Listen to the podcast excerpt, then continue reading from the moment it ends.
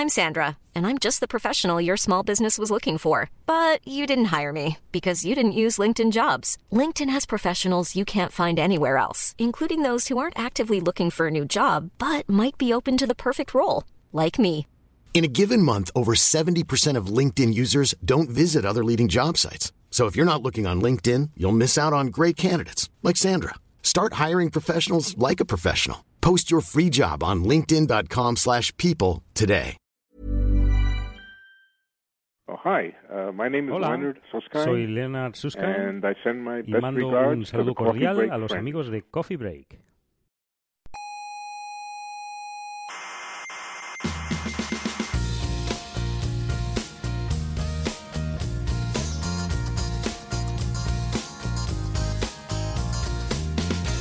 Aquí comienza Coffee Break. ¿Es inevitable que empiece? Sí, es inevitable. Vaya, La tertulia semanal de la actualidad científica. resignación.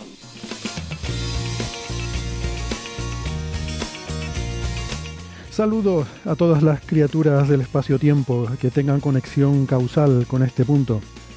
Eh, bueno, y a las que no lo tengan también las saludamos, que no cuesta nada ser educados. Pasen y sean todas bienvenidas a este majestuoso salón de actos del Museo de la Ciencia y el Cosmos de Tenerife. Les habla Héctor Socas y esto es Coffee Break, Señal y Ruido. Hoy tenemos muchos temas sobre la mesa de nuestra tertulia.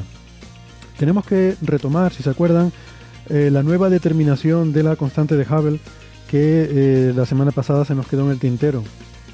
Y hablaremos del magnetismo de los Júpiter calientes, esos planetas gigantes que orbitan muy muy cerca de su estrella.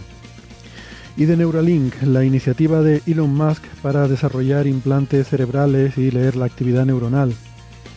O de unos antibióticos que no generan resistencia en las bacterias, una noticia sin duda muy prometedora.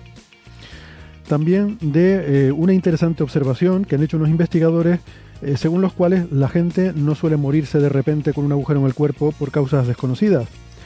Y la razón es que al parecer este resultado negativo, eh, que también son interesantes a veces los resultados negativos, podría aportar algo de información sobre la materia oscura. Todo eso lo tendremos en un momentito. Antes me permito recordarles que nos pueden escuchar en internet. Eh, estamos en muchos sitios, por ejemplo en Evox, en Spotify, en Google Podcast, en Apple Podcast, en TuneIn y en general en eh, la mayor parte de los sitios donde se, eh, donde se alojan podcasts y, y audios digitales. No dejen de suscribirse, les recomendamos que se suscriban porque no les cuesta nada y así no se pierden ningún episodio. ¿Cómo suscribirse? Pues la información la tienen en nuestra página web. La web es señalirruido.com, está todo junto, con ñ, no pasa nada por poner una ñ, señalirruido.com y ahí, eh, además de estar todos los episodios, todos los audios de, de Coffee Break, Señal y Ruido desde el principio de, de nuestro, de nuestras emisiones, pues además también hay información útil como por ejemplo eh, cómo suscribirse. También tienen información de dónde encontrarnos en las redes sociales, que estamos muy activos en Facebook y en Twitter, eh, también en Instagram, gracias a Neferchiti. Y también pueden encontrar el Club de Fans, que es un grupo de Facebook eh, muy interesante donde se están compartiendo noticias y hay conversaciones de cientófilos durante toda la semana. Si son más de la radio de toda la vida, nos pueden escuchar en Canarias, estamos en Icoden Daute Radio, Radio ECA y Ondas Yaiza. En Madrid, en Onda Pedriza. En Aragón estamos en Ebro FM. En Málaga, en Radio Estepona. En Argentina estamos en dos emisoras, en la FM 99.9 de Mar del Plata y en Radio Voces de La Rioja. Eh, también, también en nuestra página web tienen información sobre los horarios y las frecuencias de estas emisoras. Les recuerdo la web señalirruido.com.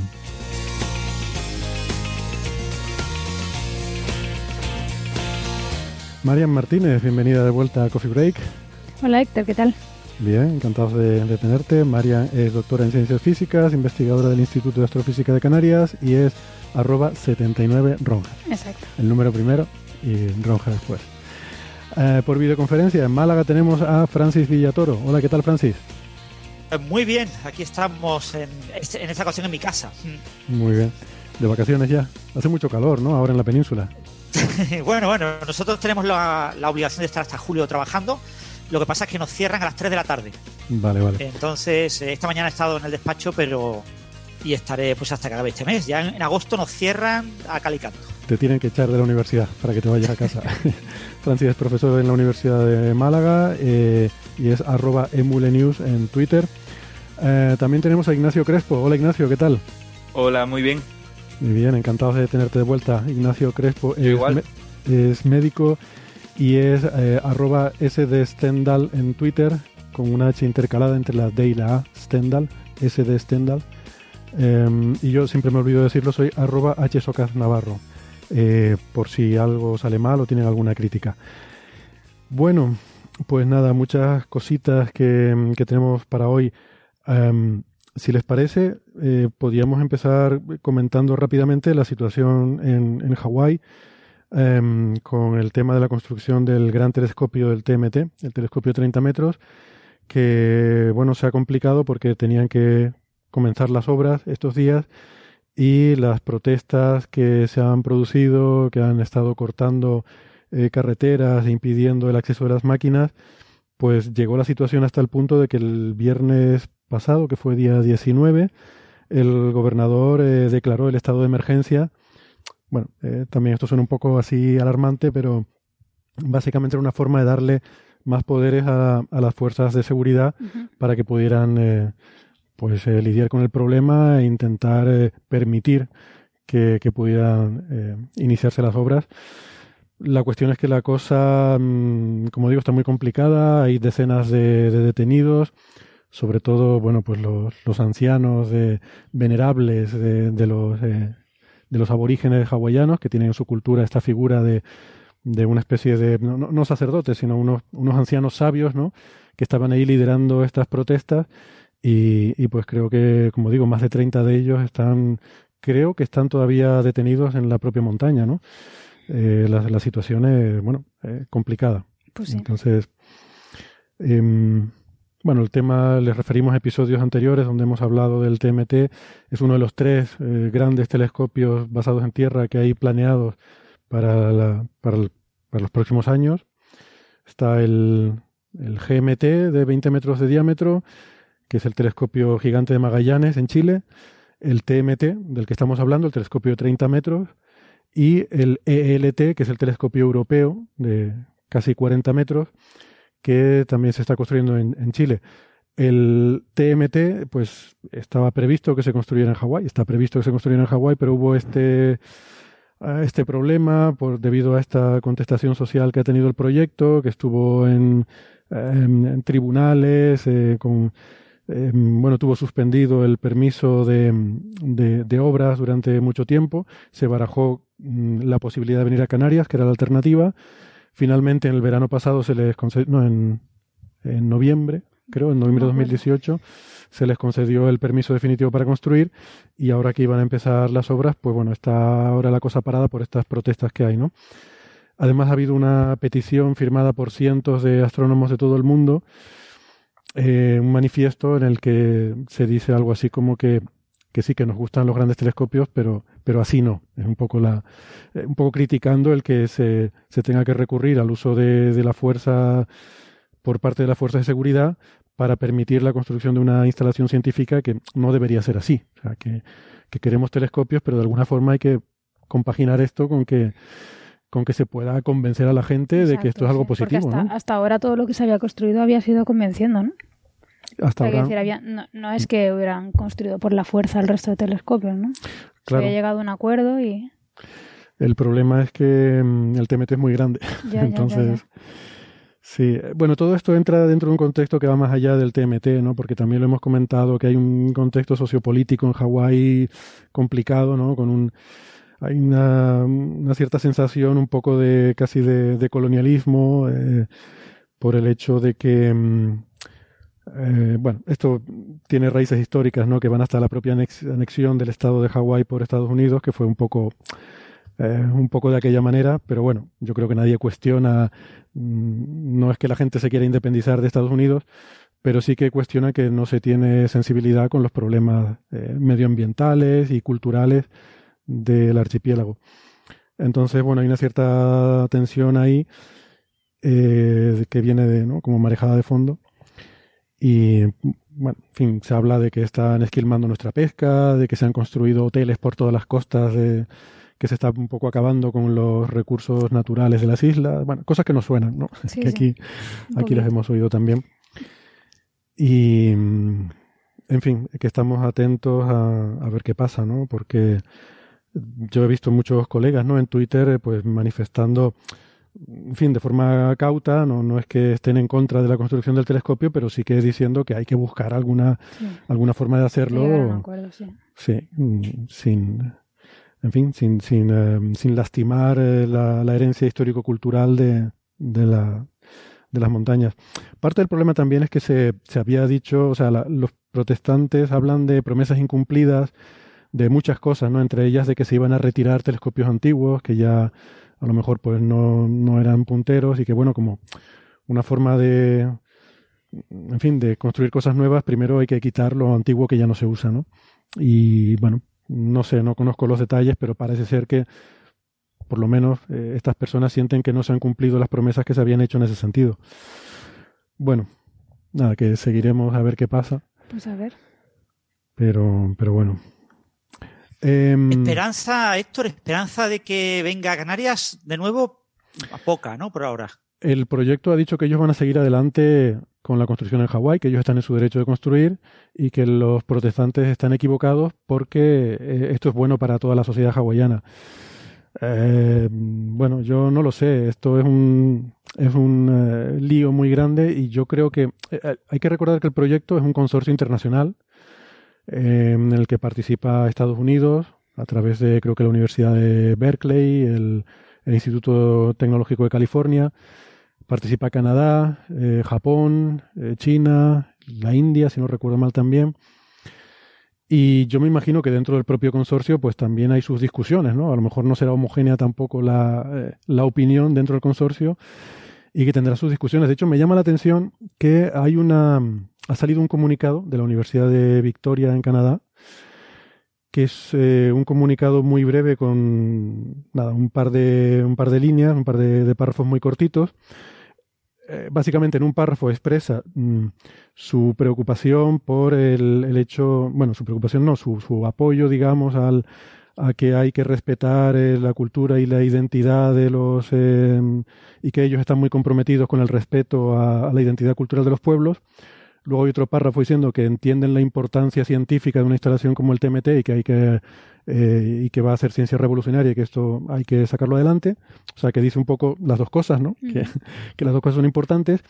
Pero a mí lo que me llama la atención es que en el último párrafo, que es de conclusión, dice, el proyecto del TMT eh, dará enormes beneficios científicos a la astronomía, a la investigación y apoyará avances importantes en ta, ta, ta, ta. Punto. Sin embargo, ¿vale? Ya sabemos que cuando se dice una frase y luego se dice pero, quiere decir que, Lo de detrás no. que, que lo detrás no importa mucho, que lo que importa es lo que vas a decir después, ¿no?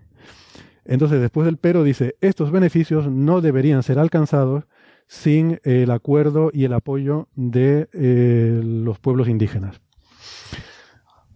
Mm, La impresión que da, sin saber mucho, aquí insisto que no tengo ningún tipo de información privilegiada, sino solo lo que leo aquí es que por lo menos por parte canadiense eh, consideran que hay que mm, resolver este problema.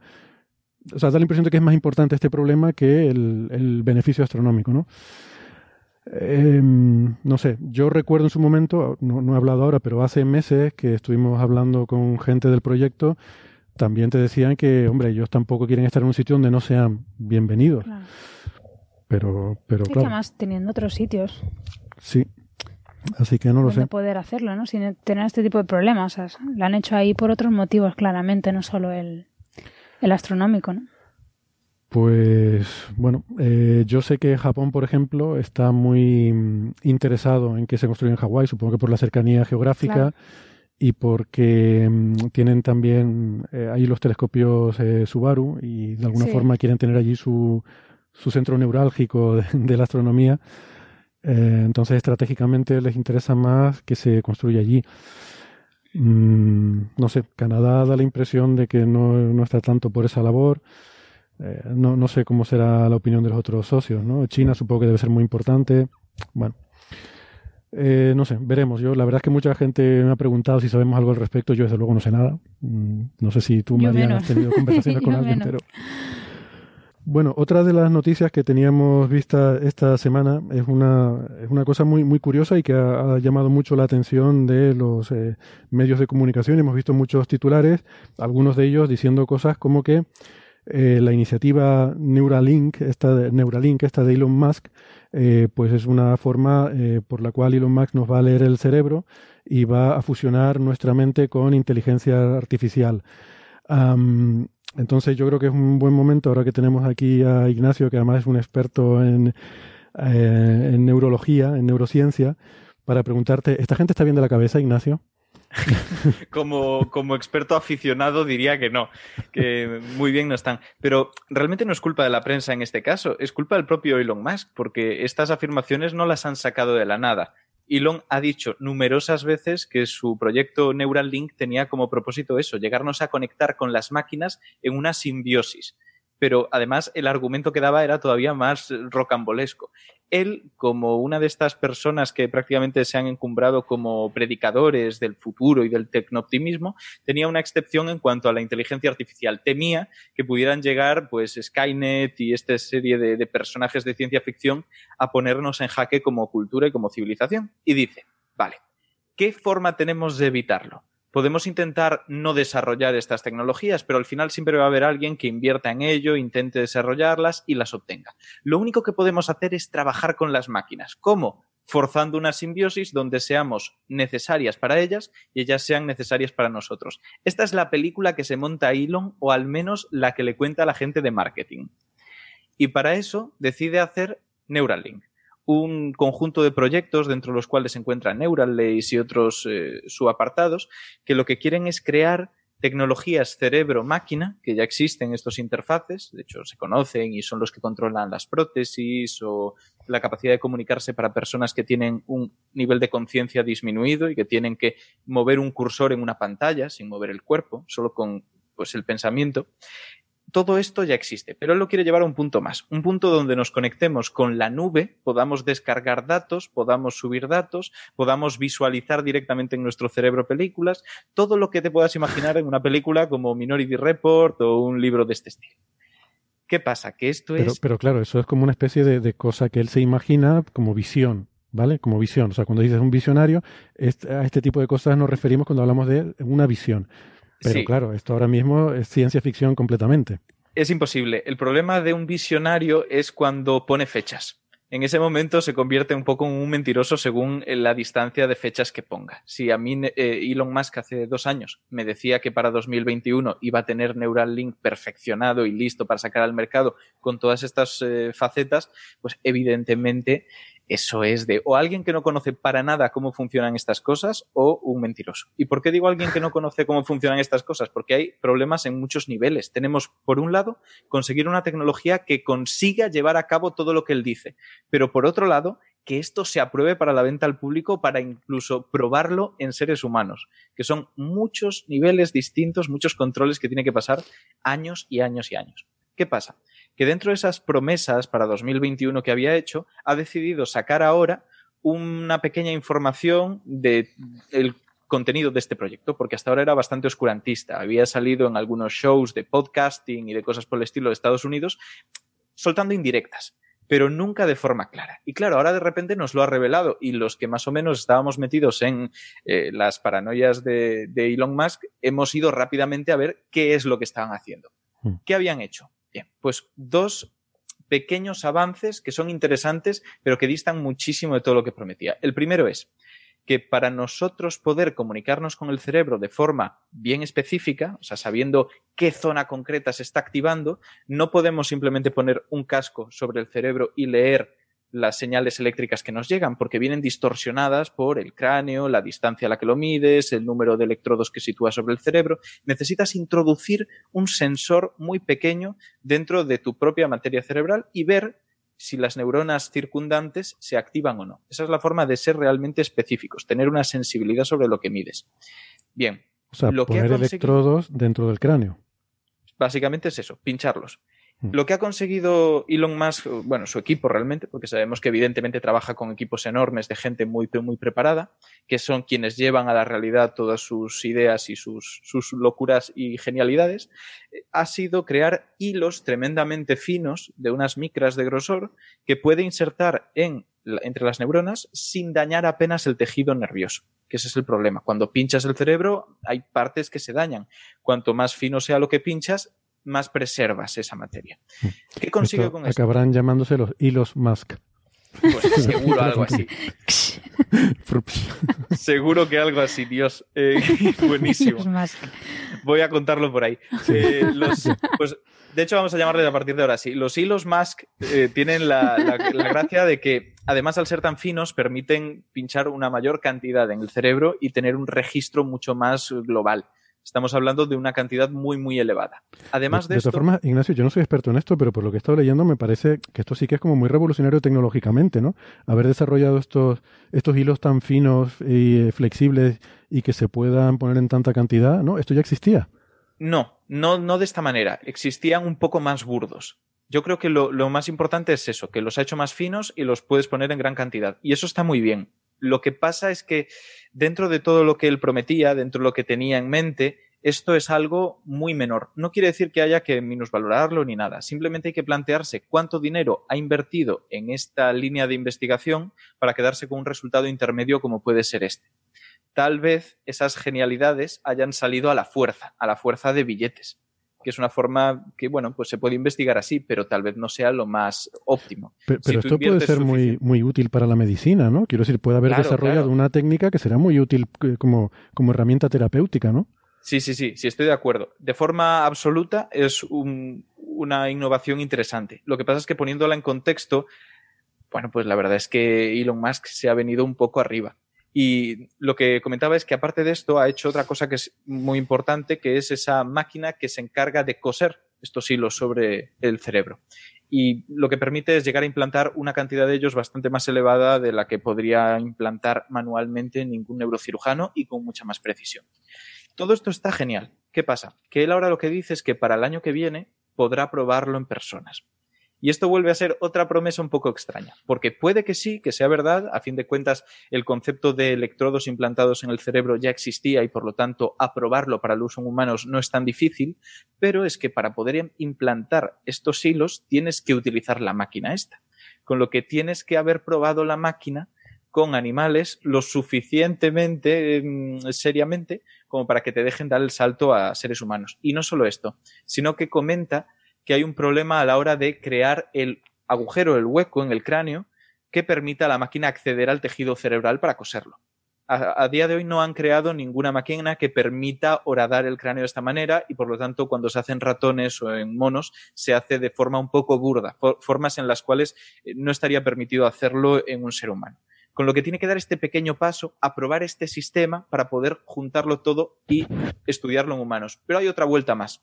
Y es que todo esto tiene que ser orientado a un fin, que es lo que tú decías. El poder crear hilos tan finos y poder poner tantos en el cerebro tiene como parte positiva que vas a poder darle una información a prótesis, prótesis que sustituyan brazos, para moverse de forma mucho más fina. En vez de ser información gruesa de estírate y contrae, va a tener una representación de casi todos los músculos que compondrían el brazo original que se está sustituyendo con una prótesis, porque todos ellos tienen su representación sobre ese cerebro que ha sido pinchado con electrodos. ¿Qué es lo que ocurre? Que esto implica que se cree una prótesis suficientemente avanzada como para llevar esa información a un plano práctico ser capaz de transformar todos esos hilos que están enviando impulsos eléctricos en movimientos muy concretos de músculos artificiales que simulen el movimiento del brazo. Es crear una prótesis que a día de hoy todavía no existe. Hay que crearla, probarla con mm, personas de forma preliminar y luego ya meterse con estudios. O sea, tiene que dar muchos, muchos pasos, aparte de las aprobaciones en comités éticos de todo esto, que dudo mucho, y la gente con la que le he estado hablando, que saben más del tema, dudan también bastante, que vaya a poder cumplir su promesa de hacerlo para el año que viene. Dicho Pero- eso, Pero Es una un- cosa, el, o sea, es que yo pienso que aparte del tema de las prótesis, o sea, estoy acordándome ahora de una noticia que comentamos eh, aquí en Coffee Break hace creo que un par de meses sobre em, esta, este experimento en el que se utilizaban técnicas de inteligencia artificial para reconocer, eh, eh, o sea, eh, basado en patrones de activación neuronales, Mm. pues palabras o frases que, que, que la gente iba a decir y que se podían entonces sintetizar. ¿no? O sea, este tipo de este tipo de experimentos o este tipo de desarrollo utilizando eh, un mapeado mucho más fino de la actividad neuronal como la que se puede hacer con, con, esta técnica de Elon Musk, me imagino que sería se podría mejorar muchísimo. Será mucho más preciso. Hay un, un compañero divulgador, Daniel Gómez, que es neurocientífico y bioquímico, que hace una analogía muy interesante sobre cómo funcionan este tipo de sistemas y por qué avanza tanto. Imaginemos que tuviéramos que saber qué es lo que está diciendo toda la gente de un estadio de fútbol poniendo un único micrófono en el centro del campo. Es prácticamente imposible. Hay mucho ruido, muchas interferencias, separar la voz de uno de la de otro es dificilísimo. Al final acabas conociendo una especie de mezcla de todos esos sonidos que no representa la realidad de lo que ocurre ahí no puedes obtener una información relevante para trabajar con ella. En cambio, si colocas muchos pequeños micrófonos en cada uno de los asientos, tú puedes ir separando de dónde viene cada uno de los sonidos y entender mejor qué está ocurriendo. Esto sería lo mismo y por lo tanto podría tener aplicaciones para todo tipo de procesos que necesiten que tú conozcas al milímetro, bueno, al micrómetro qué está ocurriendo dentro de ese cerebro, como puede ser lo que has dicho o lo de las prótesis. ¿Por qué? Porque al final, cuando intentamos encontrar patrones que se relacionen con funciones cerebrales en cuanto a la activación de esas neuronas, necesitamos tener mucha, mucha precisión para tener cuantos más datos posibles mejor. Mm. Necesitamos saber eh, exactamente cuáles son las agrupaciones de neuronas que se están activando en cada momento para con mil mediciones, que son muy poquitas, o sea, tendrían que ser miles de ellas, poder encontrar una relación, una tendencia que diga, vale, pues esta persona, según lo que yo he calibrado, cuando activa este conjunto de neuronas, está pensando más o menos en este fonema o lo que sea. Mm. Con lo que sí, las aplicaciones serían para mucho, pero el punto clave es que lo que ha hecho es, sí, crear una tecnología que no existía, una tecnología con muchas aplicaciones, pero una tecnología que consiste en afinar el hilo y crear una máquina que pueda implantarlos. Algo que se puede hacer sin ningún salto cualitativo en esa investigación es básicamente una progresión muy lógica de qué es lo que habría ocurrido invirtiendo dinero en este tipo de investigaciones. Lo cual está muy bien. A veces hace falta que llegue capital privado para que algunas investigaciones avancen, sobre todo las de ciencia básica. En este caso, ¿se ha aplicado a ciencia aplicada? Bueno, pues está perfectísimo. Lo que sería interesante es saber cuánto se ha destinado a esto, cuánto se ha vendido a, eh, a gente que ha invertido en este proyecto, con la idea de crear un, un, sistema de comunicación con la nube a través de nuestro cerebro o con promesas que al final pues son o irrealizables o desde luego tendremos que esperar muchos años para que se lleven a, a cabo. Entonces, claro, como descubrimiento y como avance es muy interesante, pero es que tiene todo un contexto alrededor de cómo se está haciendo ciencia dentro del ámbito que, que rodea a Elon Musk. Y por eso me parece interesante también comentarlo, que ahí hay una crítica que durante mucho tiempo, pues más o menos hemos tenido que callarnos porque estábamos esperando a que hubiera datos reales de lo que estaban investigando y ahora por fin podemos decir, madre mía, evidentemente esto era mucho menos de lo que estabas diciendo. Sí, bueno, esto es un poco como la analogía con Marte, por ejemplo, cuando ha estado hablando de terraformar Marte, de hacer colonias en Marte, pero eh, al final seguramente nada de esto lo vamos a ver, pero sí hemos visto una tecnología súper interesante de cohetes reutilizables, eh, de etapas que vuelven a aterrizar solas, ¿no? Pues aquí a lo mejor sí se está hablando de conectar el cerebro a la nube, de ver una película en tu cerebro, cosas esas que no vamos a ver, pero oye, si sirve para cosas como por ejemplo eh, aplicaciones terapéuticas, de volver a una persona la capacidad de hablar o de escuchar porque ha perdido sensorialmente esas capacidades, eh, pues es algo que este, este, tipo de tecnología quizás lo facilita, ¿no? Y desde ese punto de vista es un avance sí, eh, sí, quizás más como para la medicina y para eh, y para aplicaciones, como digo, terapéuticas que para a lo mejor esta visión de hombre-máquina pues, humanista, ¿no? Está claro, pero por eso es muy importante desenlazar lo que es la parte realmente práctica y real de toda la narrativa que se ha generado alrededor de la figura de Elon Musk con estos proyectos.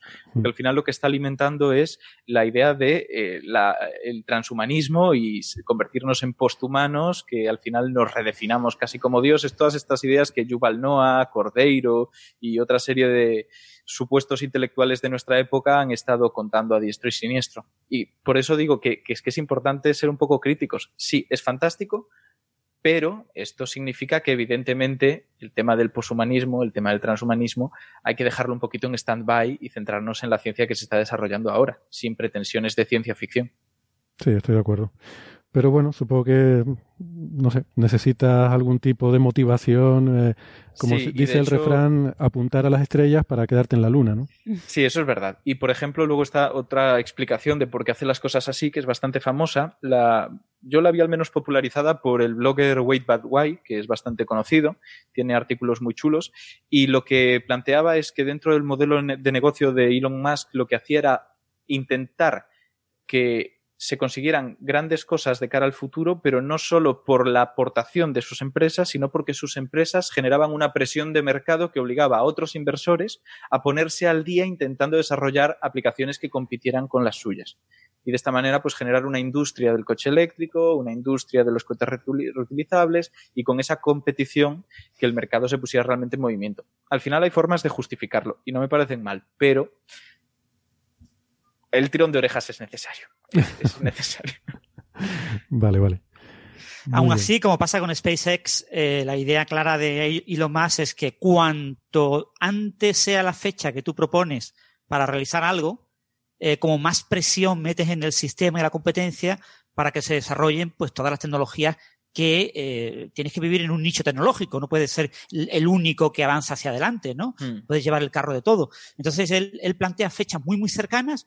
Eh, va a ir un hombre a la luna en 2022, sí, pero es imposible. Pero bueno, puede que lo consiga en 2028. Pero genera esa tensión y esa competencia que eh, otros grandes multimillonarios que también se meten en ese tipo de asuntos también eh, propongan cosas similares. ¿no? O sea, yo no Mm. veo mal eso de que proponga fechas absolutamente irrisorias y absolutamente eh, utópicas, imposibles de cumplir, porque en la práctica está consiguiendo que, que otra gente le siga el carro. Sí, pero por otro lado, eh, ¿no está siendo a riesgo de que la gente de a pie escuche todas estas promesas y acabe decepcionadas al ver que no llegan? La idea típica de por qué en nuestro siglo no hay coches voladores o zapatos que se aten solos. Bueno, pues por múltiples motivos, pero claro, a la gente se le ha hecho una promesa, no ha llegado y en parte han perdido un poquito de fe en la ciencia. No sé qué impacto puede tener este tipo de fechas anticipadas de más.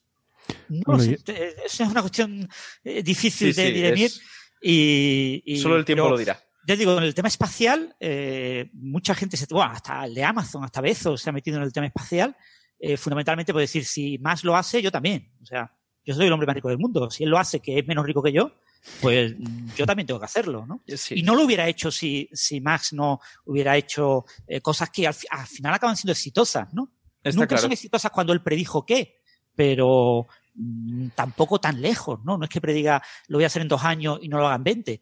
Es Tiene sus pros y sus contras, es verdad. Tiene sus pros y sus partes negativas. Sí, yo, yo veo el peligro también, además de las promesas incumplidas que generen frustración y decepción, en, en, en este caso en particular veo también el peligro del miedo, o sea, del miedo de la gente al, al poshumanismo y a, y a la transhumancia, que decía Ignacio, sí, ¿no? El- bueno, el, el transhumanismo, que son temas que, bueno, que yo no sé si al ciudadano de a pie eh, a lo mejor le generan más inquietud que ilusión. Eh, es decir, que los que estamos aquí a lo mejor podemos entender esas cosas de, de una conexión directa al cerebro, mm, puede abrir muchas posibilidades muy fascinantes, incluso que en un futuro eso pueda servir como una forma de comunicación más directa eh, incluso esta fusión que hablabas con la inteligencia artificial puede tener hasta sus aplicaciones, pero mm, eso quizás decirle ese tipo de cosas a la gente en titulares de prensa y según cómo se planteen,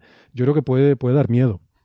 Y en parte con razón, porque al lado de evoluciones tecnológicas tan importantes como estas, tendría que venir un estudio de las, del impacto social que pueden tener. Crear una tecnología que nos permite conectarnos a la nube, de alguna manera ampliar nuestra memoria a través de una operación que implante algo en nuestro cerebro o cualquier tema similar, en cierto modo genera una presión para que la gente se someta a ese tipo de nuevas investiga de nuevas tecnologías. Igual que ahora mismo aquel que no tenga un teléfono móvil para muchos trabajos no es apto, porque necesita estar conectado, necesita eh, someterse a esa tecnología y pasar por el aro, esto significaría algo parecido.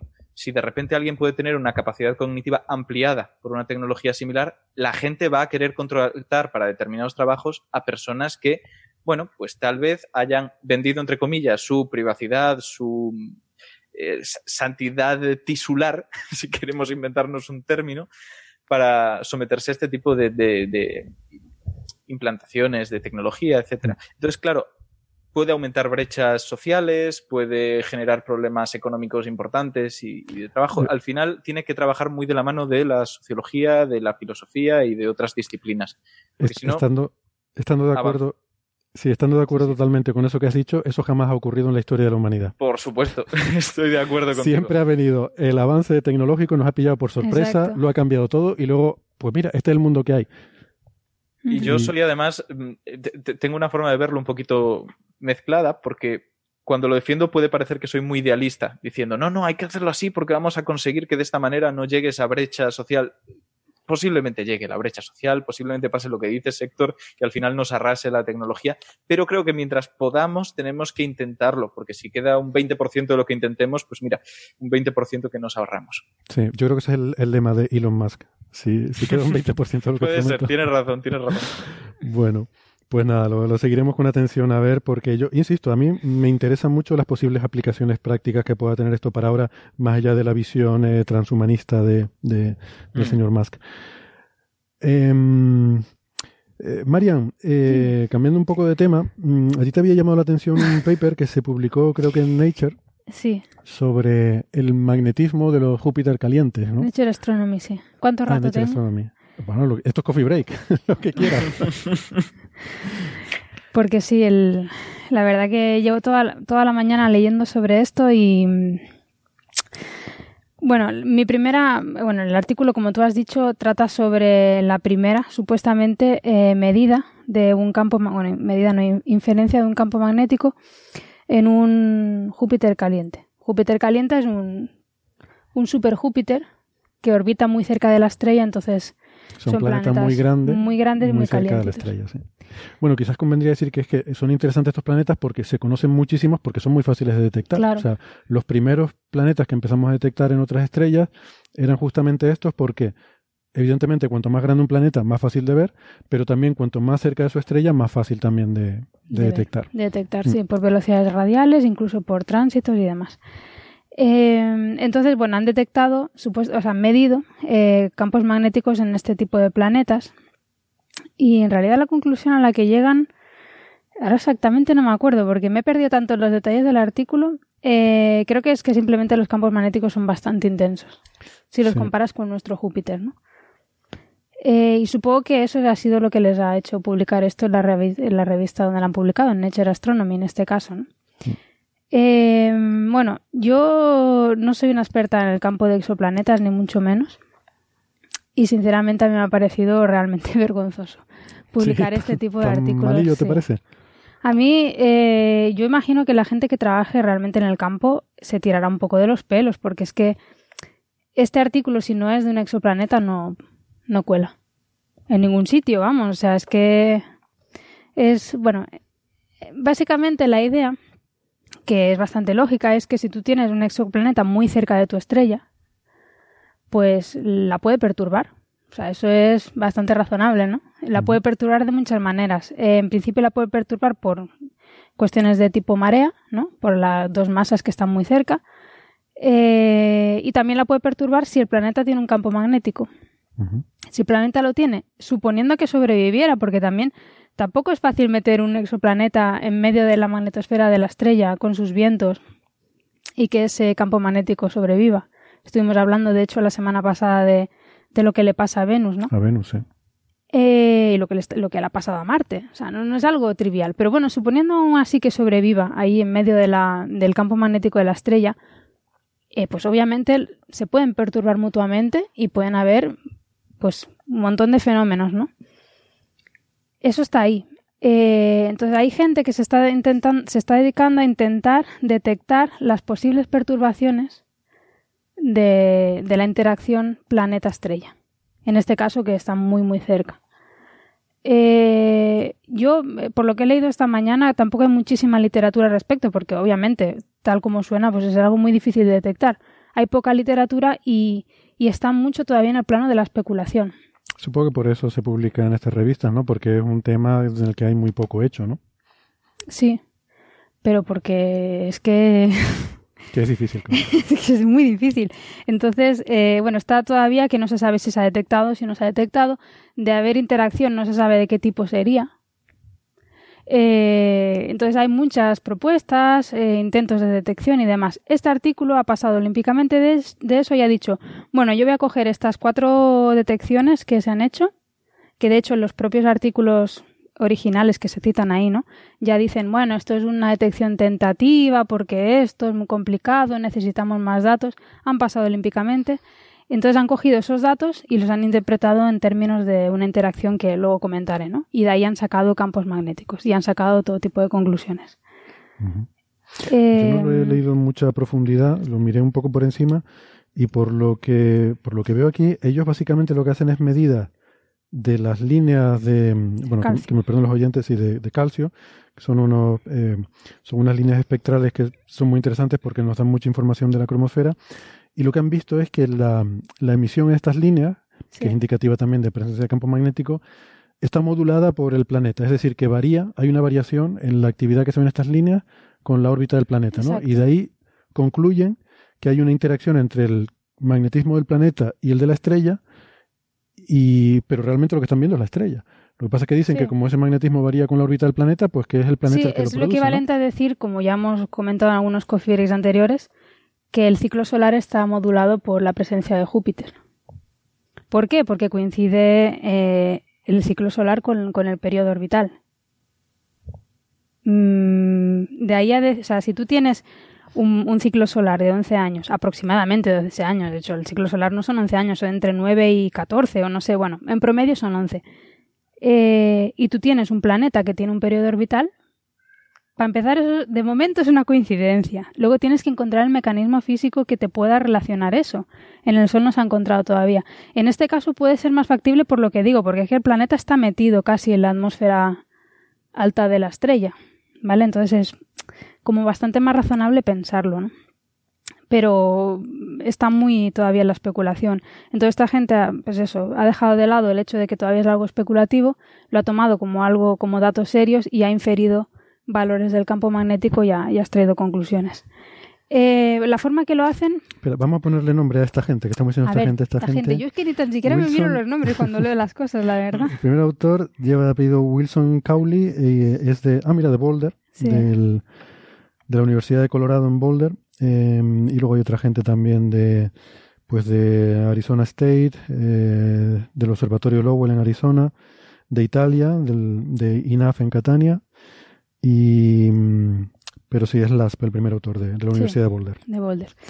Bueno, pues eh, un poco la idea es que eh, efectivamente el calcio es una línea espectral que se conoce desde hace desde los años 50 como se usa como indicador de la actividad magnética en otras estrellas. En el Sol el calcio, por ejemplo, sigue el ciclo solar, la actividad, la emisión en, en, el- en la línea de calcio, y en otras estrellas pues es el, es el indicador de actividad. Y de hecho los ciclos estelares que se han observado ha sido midiendo esta línea de calcio durante un largo periodo de tiempo y se han podido ver cómo eh, esta línea emite más y menos siguiendo ciclos de actividad estelar, igual que en el Sol. Bueno, pues una, una línea que es un, es un indicador muy bueno de actividad estelar. Pero también hay otras.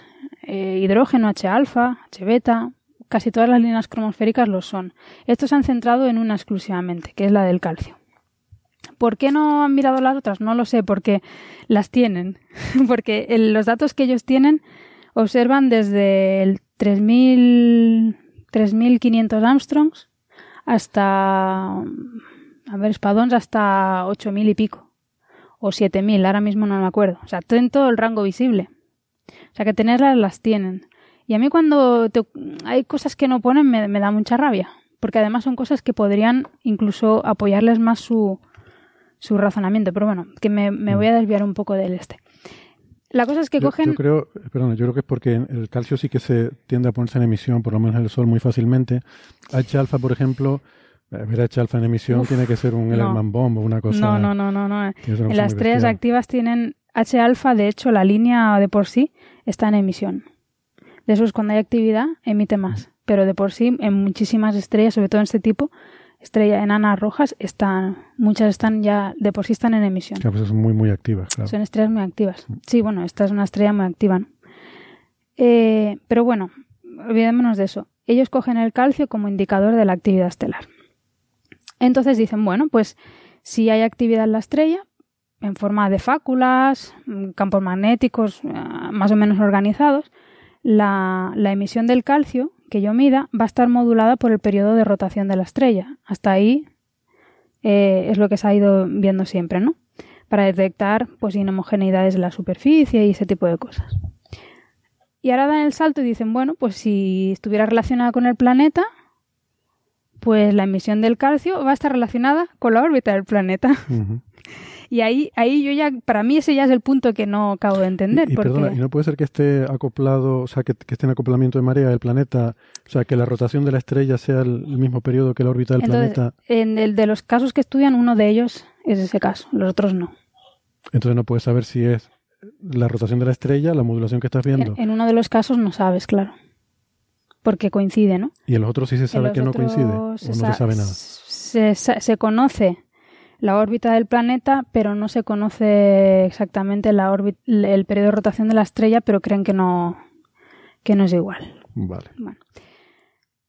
Pero bueno, en cualquier caso, em, asociar el hecho de que tú tengas una modulación en el periodo, con el periodo orbital del planeta a que sea una interacción estrella-planeta es que eso para mí te debe depender mucho del mecanismo que propongas. Porque ¿qué significa? O sea, ¿por qué va a estar relacionado con la órbita del planeta? Entonces, claro, yo lo que estaría sugiriendo es que están conectados, o sea, que de alguna forma el, campo magnético de la estrella y del planeta están conectados, ¿no? Eh, sí, pero bueno, eh, o sea, la cosa es que, bueno, hay que, a ver, todo esto se remonta, pues, yendo a referencias para atrás, hay un artículo del año 2000 que pone esa frase directamente en la introducción. Dice, proponen un mecanismo, eh, debido a, de hecho, a la interacción de marea, que hace que se... Mm, bueno, por la interacción de marea hayan unos gradientes de, temperatura y densidad en la, atmósfera eh, que generan muchas más ondas acústicas y magnéticas y de alguna forma eso eh, haga que la dínamo la dinamo solar, la dinamo solar, digo, la dinamo local de esa estrella se pueda amplificar en una zona de la estrella. Entonces dicen, si esto es así, estaría relacionado con el planeta, porque con la órbita del, bueno, pues con el propio planeta, o sea, seguiría el planeta básicamente. Hasta ahí se entiende. Lo que pasa que, claro, eso es un mecanismo concreto. Luego ellos, lo que describen en este artículo, eh, lo que ellos proponen como mecanismo, porque descartan, tienen tres, descartan dos, eh, lo que proponen como mecanismo es que el campo magnético de la estrella y del planeta está unido. que, es, lo que uno casi se puede llegar a imaginar, ¿no? O sea, que de alguna forma están tan cerca que se ha reconectado y digamos que es como si tuvieras literalmente un tubo de campo magnético que va de tu planeta a tu estrella. ¿Vale? Entonces, claro, eso para mí va a coincidir con el periodo orbital siempre y cuando ese tubo sea casi una cosa rígida y haga que las dos cosas estén girando y mirándose mutuamente todo el rato. Pero a mínimo que uno vaya más rápido que el otro, es decir, yo que sé, que la estrella rote mucho más rápido que el planeta o que el planeta orbite mucho más rápido que la estrella, eso va a ir enroscando el campo. Y, la modulación que tú vayas a ver en la actividad estelar, suponiendo que eso haga que se genere más actividad y menos, eh, ¿por qué va a estar relacionado con la órbita del planeta? Yo en ese escenario no lo veo, no lo visualizo mucho. Pero bueno, ellos también se olvidan de ese pequeño detalle y simplemente dicen, bueno, este es el mecanismo que proponemos, que, hay un tubo de flujo que conecta el, el planeta con la estrella. El hecho de que tengan velocidades diferenciales, planeta y estrella, ¿vale? Porque efectivamente no están eh, totalmente acoplados, hace que, el tubo ese que los conecta se enrosque, se, se apriete y demás. Y tú sabes que cuando aprietas el campo magnético sueles amplificarlo. Entonces, cuando tú lo enroscas, lo aprietas y eso lo perturbas. Y eso hace que se vea esa, esa interacción entre, o sea, que, que haya interacción entre los dos y que eso se, se vea en la línea de, calcio. O sea, que la línea de calcio esté modificada por esa interacción de aplastamiento, enroscamiento del campo magnético en esa precisa zona de, del mm. planeta y la estrella.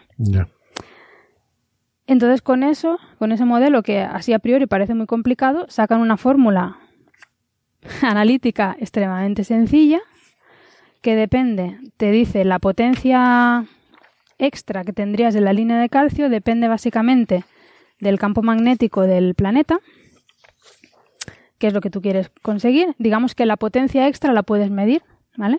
En la línea de, de calcio. Para mí eso tiene un montón de problemas, pero yo creo que no es el sitio de, de comentarlos. Pero bueno, la puedes medir. Eh, depende del campo magnético del planeta, que es lo que quieres conseguir. Depende de la velocidad relativa planeta-estrella, que no sé cómo han calculado, porque en muchos casos no conocen ni la velocidad de rotación de la estrella, pero no importa. Depende del radio del planeta. En algunos casos ni tan siquiera los planetas son eclipsantes, con lo cual difícil. Y depende de un parámetro mejor todavía que es de la fracción de área que ocupa ese tubo en la superficie del planeta. Y dices, Dios mío, o sea, ¿Cómo sabes eso? no? ¿Cómo sabes eso? Ellos dicen que hacen una estimación porque además depende. La estimación no te pone la fórmula, por supuesto. O sea, eso. ¿Para qué? Y, pero sí que te dicen que depende a su vez de esa, esa superficie, depende a su vez del campo magnético de la estrella, que tampoco conocen con precisión, y del propio campo magnético del planeta. Entonces es en plan, bueno, vale, sacas un número. Podías haber sacado, sinceramente, en mi opinión, puedes sacar cualquier número. Mm. Independientemente ya de todos los problemas que yo le veo a este artículo, de que las observaciones son increíblemente cuestionables, mm, del que el modelado es cuestionable, si te olvidas aún así de todos los detalles técnicos, eh, tienes una ecuación que depende de cuatro parámetros de los cuales no tienes básicamente ni idea. Y aún así son capaces de sacarte un número y sacarte conclusiones tan bestias como para decir, oh Dios mío, es que los Júpiter calientes tienen un campo magnético del copón. Lo vamos a publicar en Nature Astronomy. No sé. Total, ¿sabes? que tu recomendación sería que no pierda el tiempo entonces en leerlo a fondo, ¿no? Ya que solo lo mire por encima, no... Eh, este me, no, lo, no, me lo puedo saltar, ¿no? Yo creo que sí. No, a mí me ha sorprendido realmente que, que estas cosas se publiquen así. Es que, es que es grave si lo piensas. Bueno, y luego tenéis que echarle un ojo si podéis, si pones, si pones el link en algún sitio que la gente lo mira, Mm. porque hay cosas que son feas. O sea, Feas. es que son feas. Tienen, tienen unos datos, ¿vale? Atentado contra la estética. A ver. No, no, no, no, no solo la estética, que también podría dar mi opinión, pero no. Es que tienen unos datos, un set de datos que es, el, la, digamos, la potencia del calcio con respecto al tiempo, ¿vale? En algunos casos les baja y luego les sube, en otros básicamente les va subiendo.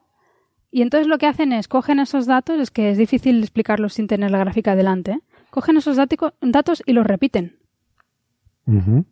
Los repiten y entonces si te fuera pin- como si fuera una cosa periódica y entonces tienen las santas narices de pintarte una cosa periódica encima.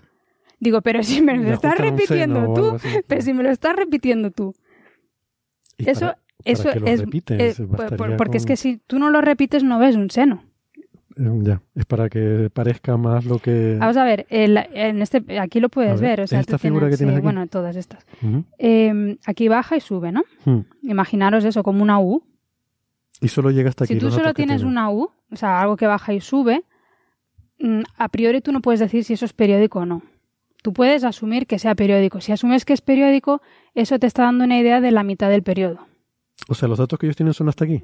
Sí. Eso eso Entonces, si tú coges y lo repites al lado, lo conviertes en algo periódico, pues ya te lo ajusta. O sea, ya pones un seno encima y dices, ostras, que bien ajusta esto. Vale. Si esto está estupendo. Pero es que están repetidos. Hmm. Es que yo había entendido que el resultado del paper era que veían una modulación periódica de la intensidad del calcio. Yo no la veo. Pero si me estás diciendo que esos No, es son que datos está, repetidos, está repetida. pues claro. La lo peor todo es que no lo dicen. Yo me di cuenta porque, claro, como son pocos puntos, pues el ojo enseguida lo ve, que es una repetición. Sí, este parece, ¿no? Este punto es el mismo que este. No, todo, todo está Estos son los repetido. mismos que estos de aquí. Vale, sí. Está sí, todo sí. repetido. Y luego si vas a la tabla de los datos, tienen 11 datos para cada, para cada planeta y en las figuras hay 22. Vale, O sea, que está repetido. Y dices, "Jo, no, esto es muy feo, esto no se hace. vale. Esto no se hace. Una ficción no sabe si es periódica. Entonces tú dime, mira, yo asumo que esto será periódico, entonces tendría este periodo, ¿vale? Ujú. Pero es feo, es feo. Bueno, qué pena. Pues sí, Qué pena porque esto de que lo, eh, Júpiter caliente tenga mucho magnetismo, como decíamos en Twitter, explicaría muchas era- cosas de la mitología griega. Eh, Júpiter romana, perdón. Sí, explicaría la mayor parte de los problemas de la mitología romana. se nos está ¿Algún- yendo un poco la olla con lo de los exoplanetas. Yo, creo. Sí. yo, yo si fuera del campo me sentiría un poco mal. Porque ves pasar cosas que claramente están publicadas por, no sé, por sensacionalismo. Tampoco sé, porque tampoco es que esto sea, no sé. Pero es que es lamentable, o sea, si esto no hubiera sido de un Júpiter caliente, te digo yo que esto no pasa ni en la revista estándar. o por lo menos yo, yo no lo dejo pasar. Bueno, ya sabemos que los astrónomos sois unos grandes opositores a Nature Astronomy y en general a Nature en astronomía, ¿no? No, yo, yo, tampoco. O sea, yo entiendo que tú, que a Hemos ver, comentado a veces... aquí papers de Nature sí, no, y están bien. Tienes que tener, a ver, puedes, no sé cómo decirlo, puedes darle un poquito más de vueltas a las cosas. Siempre está bien especular. Si a mí, yo no estoy en contra de especular, que quede, que quede constancia de eso. Si especular es genial y, y muchas veces lo tenemos que hacer, pero siempre que lo pongas, que estos son especulaciones. Pero no me trates esto como el gran resultado de, del campo, porque es que, sinceramente, la gente del campo se estará tirando de los pelos. Sí, a mí la verdad es que leyendo el abstract no me quedó para nada la, la impresión que tú acabas No, no, de describir. bueno, ¿no? O y ya te que- digo, o sea, si te de- digo detalles técnicos de, del análisis, o sea, es que es bastante, bastante grave la cosa. Vale, vale. Claro, Pero vosotros trabajáis en magnetismo, pero no, no sé muy bien eh, eh, por qué, pero sí es verdad, lo que comenta Marian se ve clarísimamente. En la figura 1, la, la tercera ¿La fila, ves? son La cuatro repetición. filas, se ve perfectamente que está repetido, ¿no? Eso es raro, ¿no?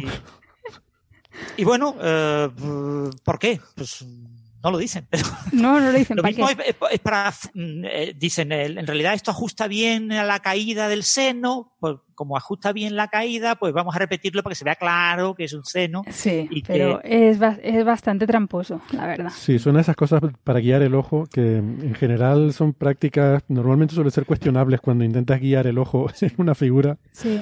En fin. Lo raro es que los, los revisores no se hayan dado cuenta, ¿no? Claro, si es que además, mira, yo le he dedicado una mañana y hoy en la, en la primera columna, que es que corresponde a la estrella HD 179949, por otra cosa, de hecho ha sido casi casualidad, he ido, he dar un artículo que trataban también este mismo tema. Intentaban detectar la, la posible interacción estrella-planeta en, en justo esta estrella. Y precisamente estos autores de otro artículo detectan una modulación con la estrella, es decir, de la rota- con la rotación de la estrella, como que tiene un tipo de actividad pues en forma de manchas brillantes, ¿no? Que es lo que se ve en el Sol, ¿no? La actividad magnética forma manchas brillantes en la cromosfera. Se ve claramente, además, la modulación de la estrella, rotacional de la estrella, porque además tienen más datos que ellos. Eh, y, en, y en cambio buscan la modulación con el periodo orbital del planeta y no la encuentran. De hecho, encuentran otra modulación que esa está más bonita porque dicen que les encaja con la modulación de un periodo que le llaman periodo de, de latido. Ujú. Beating, ¿no? Sí, bit, eh, que, que dicen que es básicamente el periodo en que el planeta se encuentra con la misma configuración magnética. Ya. Casi tiene hasta más O sea, sentido una combinación de la rotación de la estrella con el del... con el del planeta. Y, y es justo contrario a lo que ven aquí. Aquí en este artículo de Nature Astronomy dicen supuestamente que no correla con la rotación estelar, lo cual es Ujú. también hasta un poco extraño, pero bueno, no les correla, y sí con la del periodo orbital. Entonces dice, "Joder, no sé, es la misma estrella, aquí tiene que estar pasando algo.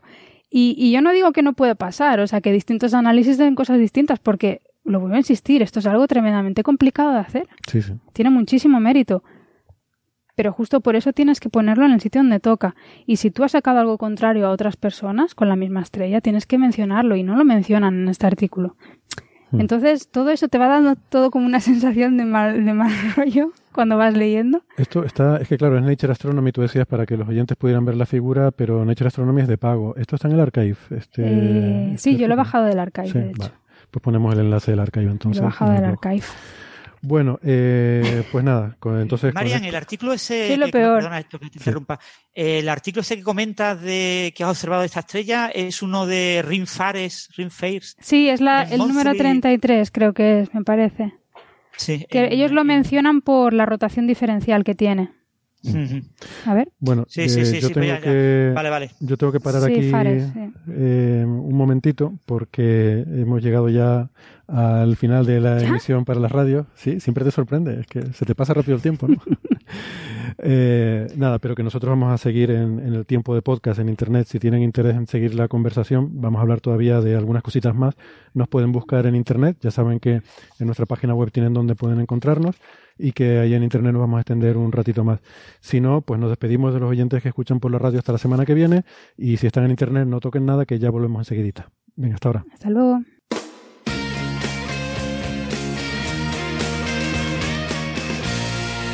No es ese, Francis. Perdón, ¿está grabando? Sí, claro. si quieres paramos, si quieres que vayamos a tomar un café o algo. No importa. No... es que no sabía. ¿Qué tal? Bien, ¿cómo estás, Marian?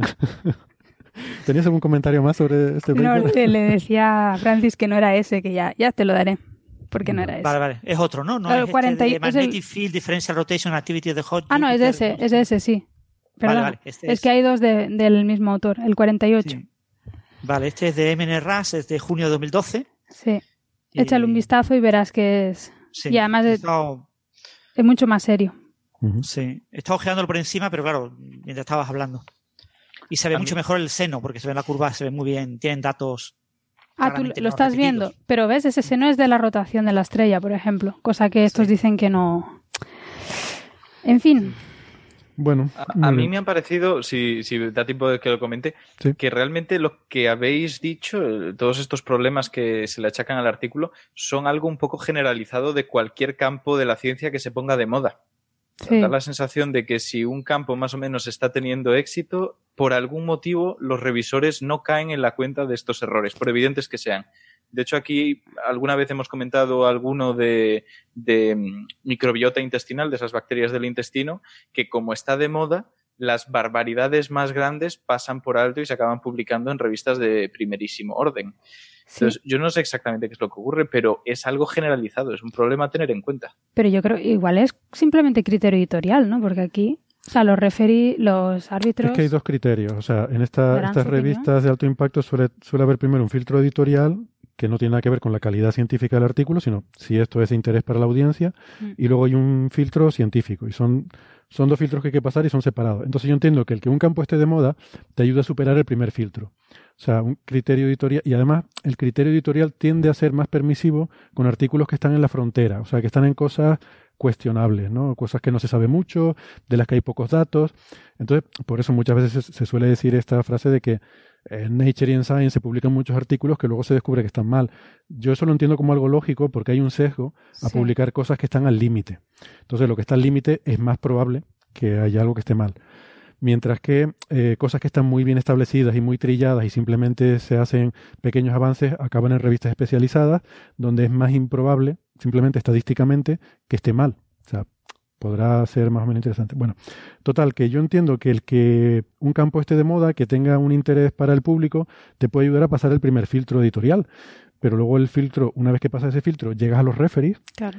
pues ahí ya deberían, no sé, deberían ser igual de estrictos que en cualquier otro sitio, ¿no? Es lo que Claro, por eso digo, que en principio hay controles para evitar que esto ocurra, pero por algún motivo parece más frecuente. No sé si es tal vez porque cuando un tema está de moda, evidentemente se publica más de ese tema y es más frecuente que si encuentras un artículo que está mal, acabe siendo del tema que más publicado está siendo. Eso puede, puede ser ser. un Claro, eso también sesgo puede por ser. esa parte, Sí, puede ser. pero a saber. De todas formas, por lo, bueno, por lo que ha comentado Marian, yo tampoco me opondría a que se publicara el artículo, sino que quizás habría que haberlo arreglado de otra forma. O sea, que a Yo lo sí, yo mejor- sí, yo sí. Sí, Porque no te he me contado pasa- las cosas técnicas. Vale. Vale, pues Pero ya yo la- es que soy muy chunga también, ¿eh? Lo reconozco. yo De me todas alegro. formas, eh, eh, un punto muy, muy clave en, en este tipo de revistas del Grupo Nature es que si eh, un artículo va a tener un gran impacto porque mucha gente lo va a citar Mm. tanto a favor como en contra, hay que publicarlo. ¿Vale? O sea, si yo tengo unos revisores que me dicen, este artículo va a ser muy citado porque tiene 17 problemas y va a haber 17 grupos de investigación que en un mes van a enviar un artículo corrigiendo esos 17 problemas. Vas a tener 17 citas en seis meses. Hmm. Nature Astronomy se abre de patas y dice, esto se publica. Jolín, pero... O sea, una cosa es la, la línea editorial y otra cosa es la ciencia. La- la- y la ciencia progresa gracias a que se publican esos 17 artículos, porque probablemente si no se hubieran publicado, no, no habría avances específicos en esa corrección de errores, la En ciencia esa- crece en conocimiento. Sí, esas discusiones Sí. al final, bueno, pues también dan, también generan cosas, ¿no? Genera debate. No, yo iba a decir que, que me, me alegro mucho de trabajar en la misma institución que tú, María, eh, no solo por poder interactuar contigo a diario, sino porque sí me aseguro de que no te mandan cómo referir mis papers, porque no se suelen mandar a gente que trabaja en el mismo sitio. Que conste que soy, soy chunga hasta conmigo misma también, ¿eh? Sí, Sí. sí, sí, sí, es verdad. Pero bueno, Pero bueno, eso es así cada eso es uno. De todas formas, el- lo que has visto en las figuras lo podéis comentar en PubPeer, en PVPR, que publican ese tipo de cosas. En general, más en temas de biología, porque es lo donde más se publica y donde más se publica mala ciencia. Pero se puede publicar ahí eh, comentario, a ver, ¿qué opináis? ¿Parece repetido o no parece repetido? Y puede que haya gente que, que del campo que. Ahí es donde se critican estos papers, ¿no? Que, que luego, donde quiero decir que se, se descubren a veces papers que están, que son fraudes y cosas así, ¿no? En PubPeer, ¿no? Sí, ahí en principio se habla de papers. Lo que pasa es que, claro, cuando tú hablas de papers, pues la mayor parte de las cosas interesantes cuando hablas de papers es cuando los criticas, ¿no? Ya, ya. Cuando hablas mal. ¿eh? Si hablas bien de los papers, no, qué maravilla de papers, uh, se ha publicado en hecho, uy, qué maravilla. Pues no, nadie dice, bueno, pues ya está, está el tonto de, de turno diciendo que es una maravilla. Pero cuando, eh, que ahí hay un error, eh, todo el mundo, ay, sí, espera un segundo, lo voy a comprobar, oye, es verdad, pues yo también me he dado cuenta. Eh, entonces, la parte crítica es lo que, digamos, se ve más, es más eh, visible y, más mediático y más sensacionalista de Pat Peer que, que lo que es realmente la parte seria, que es única y exclusivamente un lugar donde los científicos comentan papers de otros científicos. Mm. Vale, muy bien. Pues si les parece, podemos pasar de tema y por ir intercalando un poco temas, ¿no? De diferentes ámbitos que nos gusta. Eh, Ignacio nos envió una noticia que me parece muy, muy interesante y, sobre todo muy, muy esperanzadora que nos puede ayudar a resolver uno de los grandes problemas con el que se van a encontrar nuestros hijos y nuestros nietos, que es la resistencia a los antibióticos. Y resulta que, bueno, muchas veces, mm, como suelo decir, la ciencia nos da eh, solución a muchos problemas que, a veces son de ámbito científico también, y, la solución suele ser más ciencia, ¿no?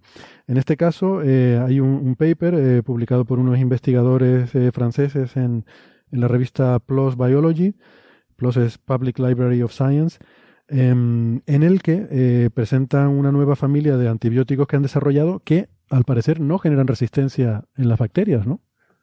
Sí, eso es un poco lo que comentan. Es verdad que al final lo que se filtra a la prensa siempre es una pequeña exageración, pero es verdad que es una nueva forma de enfrentarse a las bacterias. Podemos decirlo de esta manera. El gran problema que estamos teniendo con los antibióticos y que existe desde que empezamos a luchar con ellos para acabar con las infecciones es que los seres vivos evolucionan y las bacterias se adaptan a lo que nosotros intentemos utilizar para eliminarlas. Generan resistencias a los mecanismos que los antibióticos tengan. Por suerte, no todos los antibióticos son iguales. Algunos atacan a la posibilidad de que las células se dividan, las bacterias se dividan. Otras atacan a la estructura de su pared para romperlas. Al final tenemos distintas estrategias para que no se puedan acostumbrar a todas. ¿Qué ocurre? Que con suficiente administración de antibióticos a suficientes cepas de bacterias y un tiempo importante para que vayan evolucionando, acabaremos teniendo resistencias a todos los mecanismos. Las bacterias multiresistentes están apareciendo por todos los lados con cepas de tuberculosis que, por ejemplo, estaban controladísimas, que de repente no pueden tratarse con fármacos y son complicadísimas de eliminar. Entonces, es una problemática real. Muchísimos investigadores en el campo hablan incluso del mundo post-antibióticos, que suena como muy rimbombante, pero no es tan raro. Porque, más que nada porque no tiene que ser algo absoluto, no tiene que significar que ya no existe ninguna forma en la cual los antibióticos son útiles, sino que son suficientemente inútiles como para que tengamos que cambiar nuestra forma de entender la medicina. Enfermedades que antes se trataban con una pastilla, ahora suponen otra vez la muerte de niños recién nacidos, de mujeres en el posparto que son más proclives a infecciones, las operaciones que ahora mismo nos podemos permitir porque podemos tratar con antibióticos a las personas que de repente están al mundo exterior por haberlas cortado y haberlas eh, abierto, básicamente, tendrían que dejar de hacerse. Es un riesgo importante, un riesgo que, que, está ahí. Y hay distintas formas de afrontarlo. Por ejemplo, hay gente que trabaja con virus bacteriófagos, que en su momento se creía que podían ser una muy buena opción. Son virus que se alimentan de bacterias y son muy específicos. Lo que hacen es parasitarlas como si fueran alguien y la pinchan, introducen su ADN dentro, dentro de esa célula, de esa bacteria, empiezan a dividirse más y más y más virus y la revientan desde dentro, saliendo al exterior. Este mecanismo funciona con un virus para una bacteria concreta con lo que podemos intentar hacer tratamientos específicos. Se fue desarrollando y el problema es que, bueno, pues es complejo de implementar. Hay países que lo mantienen, como por ejemplo la Unión Soviética, porque durante el tema de la Guerra Fría se bloqueó muchísimas partidas de antibióticos a la Unión Soviética, con lo que empezaron a desarrollar una alternativa que pudiera depender de patentes propias, utilizando estos virus para tratar infecciones, con lo que se han vuelto una potencia, entre comillas, en este campo. Con lo que hay, opciones, pero ninguna parece perfecta. ¿Qué ha ocurrido dentro de este contexto? ¿Qué han aparecido por aquí en la revista de, de PLOS Biology una opción que sería tratar las bacterias con toxinas. Toxinas que producen a su vez otras bacterias. En concreto, si no recuerdo mal, es el Staphylococcus aureus, quien han cogido en este caso es una bacteria que se caracteriza porque realmente elimina toxinas que pueden afectar a nuestro cuerpo y generar el shock estafilocócico y, y bueno, pues una serie de problemas muy conocidos. En este caso lo que hacen es obtienen la PEP-A1, que es una, una sustancia que produce esta bacteria, y como saben que tiene algunos efectos negativos para nuestro cuerpo, pero a la vez es capaz de lisar, de romper bacterias problemáticas, lo que hacen es perfeccionarla la editan para generar pues, un péptido mimético que se llama, en concreto cuatro realmente, que tienen funciones aptas para eh, eliminar bacterias, pero que a la vez son muchísimo menos lesivas para nosotros. Y a base de pruebas. ¿Cómo se hace esto? ¿Sabes? Eso, esto de editar una toxina, que es que la fabricas tú o que de alguna forma alteras la bacteria para que produzca una toxina alterada.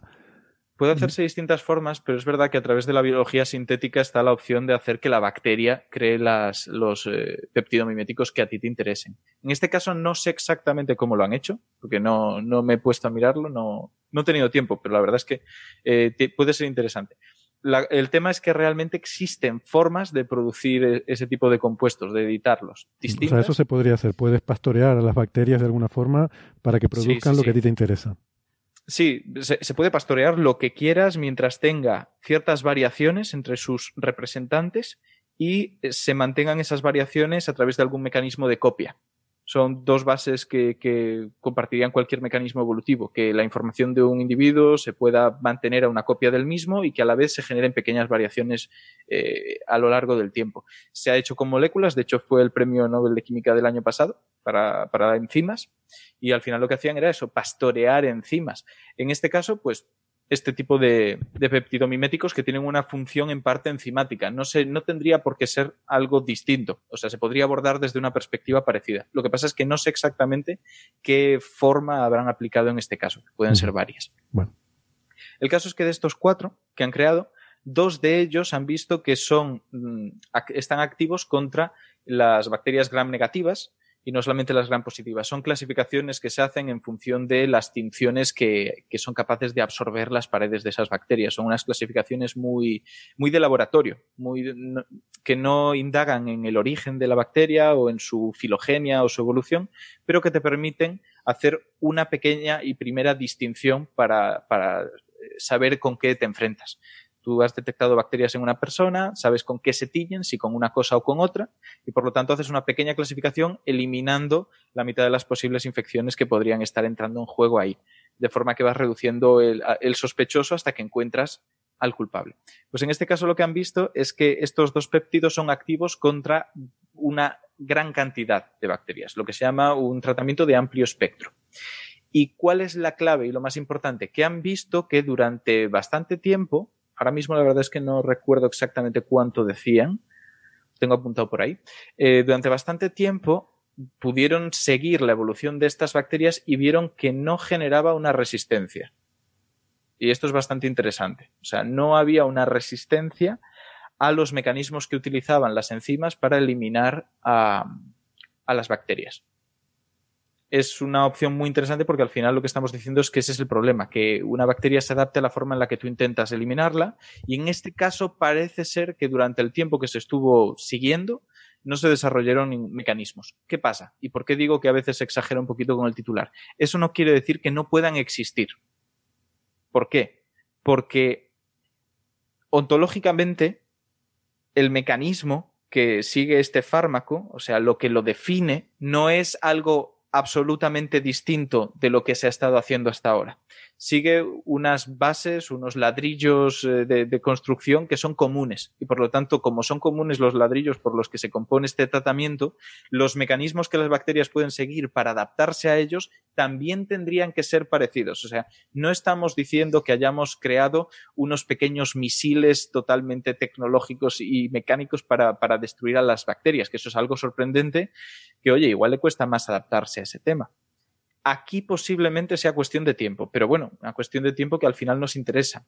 En, algo como esto, que lo hemos hablado varias veces, una lucha biológica eh, eh, en la propia evolución, lo que tenemos es que intentar correr todo lo posible sabiendo que eso solo nos va a dejar permanecer en el sitio, porque también evolucionan y corren aquellos organismos contra los que nos enfrentamos. Con lo que una ventaja, por pequeña que sea, es bienvenida. Si podemos atrasar una era posantibiótico 50, 100 años gracias a esto, es fantástico. Y del mismo modo, haber investigado esto no nos abre solamente un tratamiento, sino que este mismo mecanismo y este, esta forma de plantear el problema, de afrontarlo y de, de, empezar a investigarlo, hace que se abran muchas otras ramas. La penicilina dio lugar no solo a la penicilina, sino a los betalactámicos, toda la familia a la que pertenece, que tienen distintos grados de acción y algunos de ellos pueden combinarse con fármacos que, que digamos que las resistencias que generan las bacterias a los betalactámicos son eliminados por algunos complementos que tú colocas a tu fármaco betalactámico. O sea, tienes eh, parches sobre parches. Tienes una serie de opciones que se abran en cuanto tú empiezas a investigar un campo de tratamientos contra bacterias y que te abrirían muchas opciones que ahora mismo no, no se tiene claro por dónde van a ir, pero que posiblemente estén ahí. Es como una puerta detrás de la cual sabes que va a haber muchas otras para seguir escapando de ese mundo posantibiótico. Y eso es lo que da un poco de esperanza. Uh -huh. Bueno. Pues sí, me quedo con eso que dices, ¿no? De que no se trata de llegar a una solución definitiva, sino de que esto va a haber que seguir corriendo, ¿no? Porque la naturaleza no se para, así que nosotros tenemos también que... Esto es una carrera, ¿no?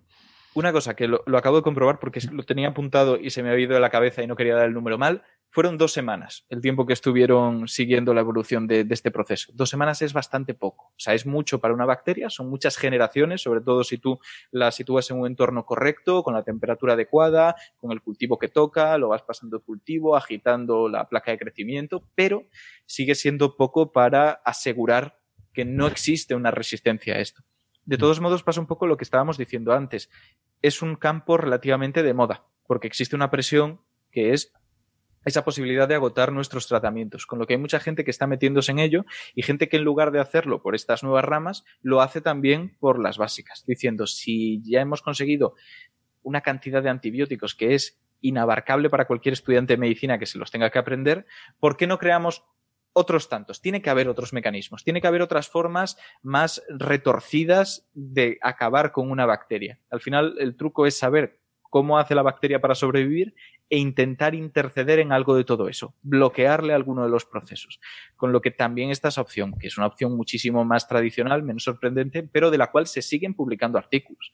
No es algo que esté totalmente fuera de, de la vista. O sea, por ejemplo, hace relativamente poco, eh, lo estuve, le estuve echando un ojo porque fue este mismo año, en, marzo, se publicó otro artículo que apuntaba a dos nuevos fármacos, dos nuevos antibióticos relativamente clásicos que podían ser una opción para, el tratamiento y que al final eran de un grupo que no vamos a entrar tampoco mucho en detalles, pero un grupo de antibióticos que se habían abandonado hacía tiempo. Se habían abandonado porque eran bastante tóxicos, tóxicos para el propio cuerpo. Daban problemas tanto eh, a nivel del oído, eran ototóxicos, como eh, hepatotóxicos y nefrotóxicos, afectaban al, hígado y al riñón. Y con algunas modificaciones sobre esas moléculas han conseguido reducir la toxicidad y recuperar un fármaco que en principio no habías expuesto apenas al tratamiento de bacterias y por lo tanto no las habías conseguido hacer resistentes a él. Es como si tuvieras un arma súper secreta, no la hubieras utilizado apenas y de repente, por sorpresa, se la presentas al enemigo. No han podido prepararse contra ellas. Así que estas nuevas formas de modificar moléculas que ya existen están permitiendo, parece ser, recoger armas que habían pasado de moda o que no se habían utilizado porque tenían algunos contras bastante importantes y sacarlas de nuevo al terreno de batalla, que es otra forma interesante de, de enfrentarse al tema. Este tiempo de dos semanas, eh, Ignacio, eh, con antibióticos tradicionales, ¿sí que se habría observado ya una reacción de las bacterias? Depende de la bacteria y depende del antibiótico. Al final, eh, ese es el tema. Hay bacterias que se dividen con muchísima más virulencia que otras y que tienen mucha más capacidad mutagénica, porque eh, ese es otro tema, la velocidad a la que mutan.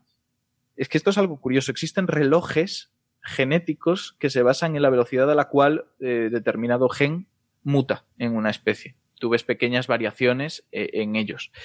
No es lo mismo, ni, ni siquiera entre los, entre los genes de una misma especie tienen el mismo ritmo de mutaciones. Así que imagínate la diferencia entre especies distintas. En el caso de las bacterias, además, vemos una cosa que aquí ya también hemos comentado alguna vez, y es que eso de las especies es un concepto que nosotros creamos para enfrentarnos al mundo que fuera, que es más complejo, y que con animales grandes como nosotros, que es fácil que eh, evolucionemos lento y nos separemos en comunidades aisladas, está bien porque nos permite trazar una línea muy clara entre, por ejemplo, una jirafa y un okapi o un chimpancé y un gorila. No es igual de fácil en el caso de las bacterias, donde tenemos cepas de una misma especie que se distinguen casi tanto entre sí como de otras especies afines. Así que eh, tienes una especie de continuo evolutivo, una vorágine de cambio de, su genoma que es muy difícil de acotar. Por lo tanto, al final depende de con cuál te metas. Hmm, todo más fluido. Pero bueno, me refería dentro de una misma población de bacterias, el tratar con un antibiótico u otro, supongo que si ellos dicen que dos semanas eh, de no haber observado una evolución en la bacteria les da como para afirmar que, no desarrollan eh, resistencia, pues entiendo que, con otro antibiótico sí que hubieran mostrado alguna reacción, ¿no? Yo supongo que sí, también depende de la dosis, es muy importante, porque mm. al final hay que tener en cuenta que a estas bacterias no se las ha tratado con un antibiótico como si intentaras eliminar la infección. Las dosis para eliminar la infección son muy superiores. Aquí están haciendo que siempre se mantenga cierta parte de la población viva no llegan a ser para que pueda evolucionar con ese Exacto. medio. Exacto. Entonces, claro, el tratamiento de dos semanas en un individuo posiblemente sea muy superior en cuanto a dosis y no genere esa resistencia. En estas condiciones tan ideales, estoy casi convencido de que habrían observado alguna mutación. ¿Qué pasa? Que, que lo normal haya sido encontrar mutaciones en esas dos semanas y que no hayan aparecido, no quiere decir que, por el motivo que sea, la velocidad a la que se adaptan a, esta, a este nuevo fármaco sea muy, mucho mayor a la que había habido hasta ahora y tengan que esperar pues cuatro semanas o meses incluso. Será cuestión de verlo. Pero evidentemente para hacer una afirmación de esto no puede pasar nunca, que es lo que significa no generan resistencia, dos semanas es poco, siempre. Hmm. Sí, supongo que no puedes llegar a decir nunca que no generan resistencia ninguna. En algún momento, dado suficiente tiempo, pues acabarán desarrollando algún mecanismo o extinguiéndose, ¿no? Pero, pero que, bueno, sí, como dices tú, la cuestión es que tengamos un arma eh, que les cueste a, las bacterias adaptarse para, para poder eh, defenderse de, esta arma, ¿no? O sea que muy bien, es una, es una buena noticia, nos da algo de esperanza dentro de un poco este pesimismo que había, ¿no? De, de como decías, el mundo post-antibiótico, pues bueno, que le damos un poquito para atrás a ese, a ese reloj apocalíptico. Sí, eh, de ese no nos tenemos que preocupar tanto como de otros. Como de otros, exactamente. Podemos centrarnos en otras cosillas. Podemos Ignacio, tú que eres, médico, Ignacio, eh, eh, ¿los tratamientos con antibiótico habitualmente duran más de dos semanas o, es excepcional? Pues, dos semanas es excepcional. Hay tratamientos relativamente frecuentes que al final tú recetas durante 10 días. Posiblemente sea lo más frecuente en una consulta de atención primaria amoxicilina o fármacos bastante frecuentes, pero es verdad que hay tratamientos con antibióticos que duran incluso meses, como puede ser tratamientos de la tuberculosis que se mm. forman a través de cócteles de, distintos fármacos, como etambutol, rifampicina, mm. etcétera. Con lo que depende. Pero tratamiento de este tipo para una bacteria como puede ser la eh, era eh, Staphylococcus aureus, pues lo normal es que se trate mucho más rápido, que desaparezca. De hecho, el Staphylococcus aureus es, un tema interesante lo de que tenga una función bactericida porque ha generado que algunas personas especulen. Esta bacteria es muy frecuente de nuestro cuerpo. Es, eh, vive en nuestra piel con frecuencia, curiosamente en la nariz, entre otros sitios, tiene ahí poblaciones bastante importantes, y que viva en nuestro cuerpo, que sea saprófita, que es el nombre que tiene, puede estar relacionado con una protección de nuestra propia piel, si es que las sustancias que produce son bactericidas.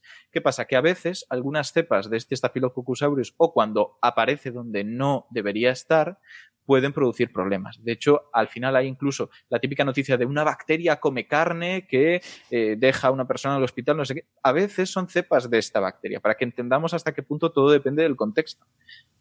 Mm. Vale, pues sí, me, la verdad que eso que has dicho de los tratamientos de la tuberculosis de varios meses eh, me suena. Sí, a mí también. Ah, sí.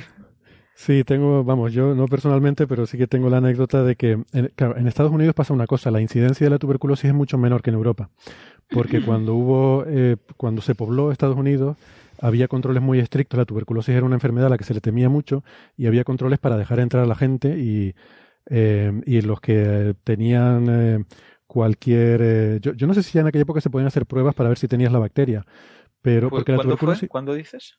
Eh, bueno, en el siglo XIX prácticamente. No, entonces No, no, había todavía la prueba. Pues em, porque la tuberculosis tiene una cosa, que, que es que eh, puede permanecer latente en los pulmones eh, cuando tú tienes un sistema inmune, digamos, eh, normal, sano, que puede atacar a esta bacteria, la puede, la puede eliminar, la bacteria se encapsula, eh, se pone en un estado latente en el cual está protegida del sistema inmune, pero está inactiva. Y en Europa, yo no recuerdo el porcentaje, no sé si alguien que tenga un ordenador y lo puede mirar, pero creo que en Europa la incidencia de esa tuberculosis inactiva latente, pues no recuerdo si era hasta el 30%. Eh, es una incidencia muy alta. Y en Estados Unidos es mucho menor porque, mm, pues ahora no recuerdo, pero era, era una enfermedad que, que preocupaba mucho, ¿no? Y que los inmigrantes, si recuerdan, tenían que pasar estos controles, los que iban a Nueva York, en la isla de Ellis, que esta- estaban ahí hacinados un montón de tiempo hasta que se les, se les, se les controlaba y si cumplían ciertas condiciones sanitarias se les permitía entrar. Total, que ahí es mucho menor la incidencia. Y resulta que un, un amigo nuestro, eh, un compañero de trabajo y, y amigo, eh, llegó a desarrollar la enfermedad, la tuberculosis. Entonces nos cogieron a todos, o sea, aquí no se le hace tanto caso a esa enfermedad, pero allí como que culturalmente o históricamente, por la razón que sea, es una enfermedad que preocupa más. Entonces todos los que habíamos estado en un contacto relativamente cercano con este amigo, pues se nos hizo someternos a una prueba eh, para, para, para ver si, si se tenía incluso la, la versión latente de, Sí. de la bacteria, ¿no? que mucha gente la tiene. Y los que lo tenían, pues eh, tenían que someterse al tratamiento este de antibiótico. Entonces, Mm. Pues eh, yo personalmente no me salió positiva la prueba, pero gente así de, de nuestro entorno sí. Y Pues- eran entre seis y nueve meses de tratamiento Sí, de un antibiótico. A mí me pasó lo mismo de pequeña, me hicieron la prueba porque había estado en contacto con pero de pequeña, pequeña. Y me salió positiva y estuve, creo que fueron nueve meses, no, nueve meses, creo que sí. ¿Ah, sí? Y una cantidad de pastillas, pero brutal. Sí, ¿eh? es que son, son cócteles porque son fármacos Brutal. muy agresivos y de esa manera, como cada uno es agresivo con una parte distinta del cuerpo, reduces la toxicidad y juntas en una sinergia el efecto que tiene sobre la propia bacteria. Es un poco el truco por el cual son tantas eh, pastillas. En cuanto a lo el de- impacto. Exacto. En cuanto al tema de eh, controlar los posibles contactos que ha habido, aquí en España también se hace, pero Mm. tal vez no con la misma paranoia. Lo que se hace es si sabes que el, el infectado ha estado en una clase, porque es profesor o es un chaval, esa clase Sí. posiblemente tenga que tratarse entera. Si en esa clase, no me acuerdo cuántos tenían que ser, si dos o tres, eh, que están infectados, tienes que tratar al centro entero. O sea, existen protocolos en función de quién y dónde se ha infectado. Aparte está luego el tema de eh, un portador latente o alguien que además haya desarrollado la enfermedad. Una cosa es estar infectado y otra cosa desarrollar una tuberculosis. Con lo que en función de todos estos factores se, se trata o no.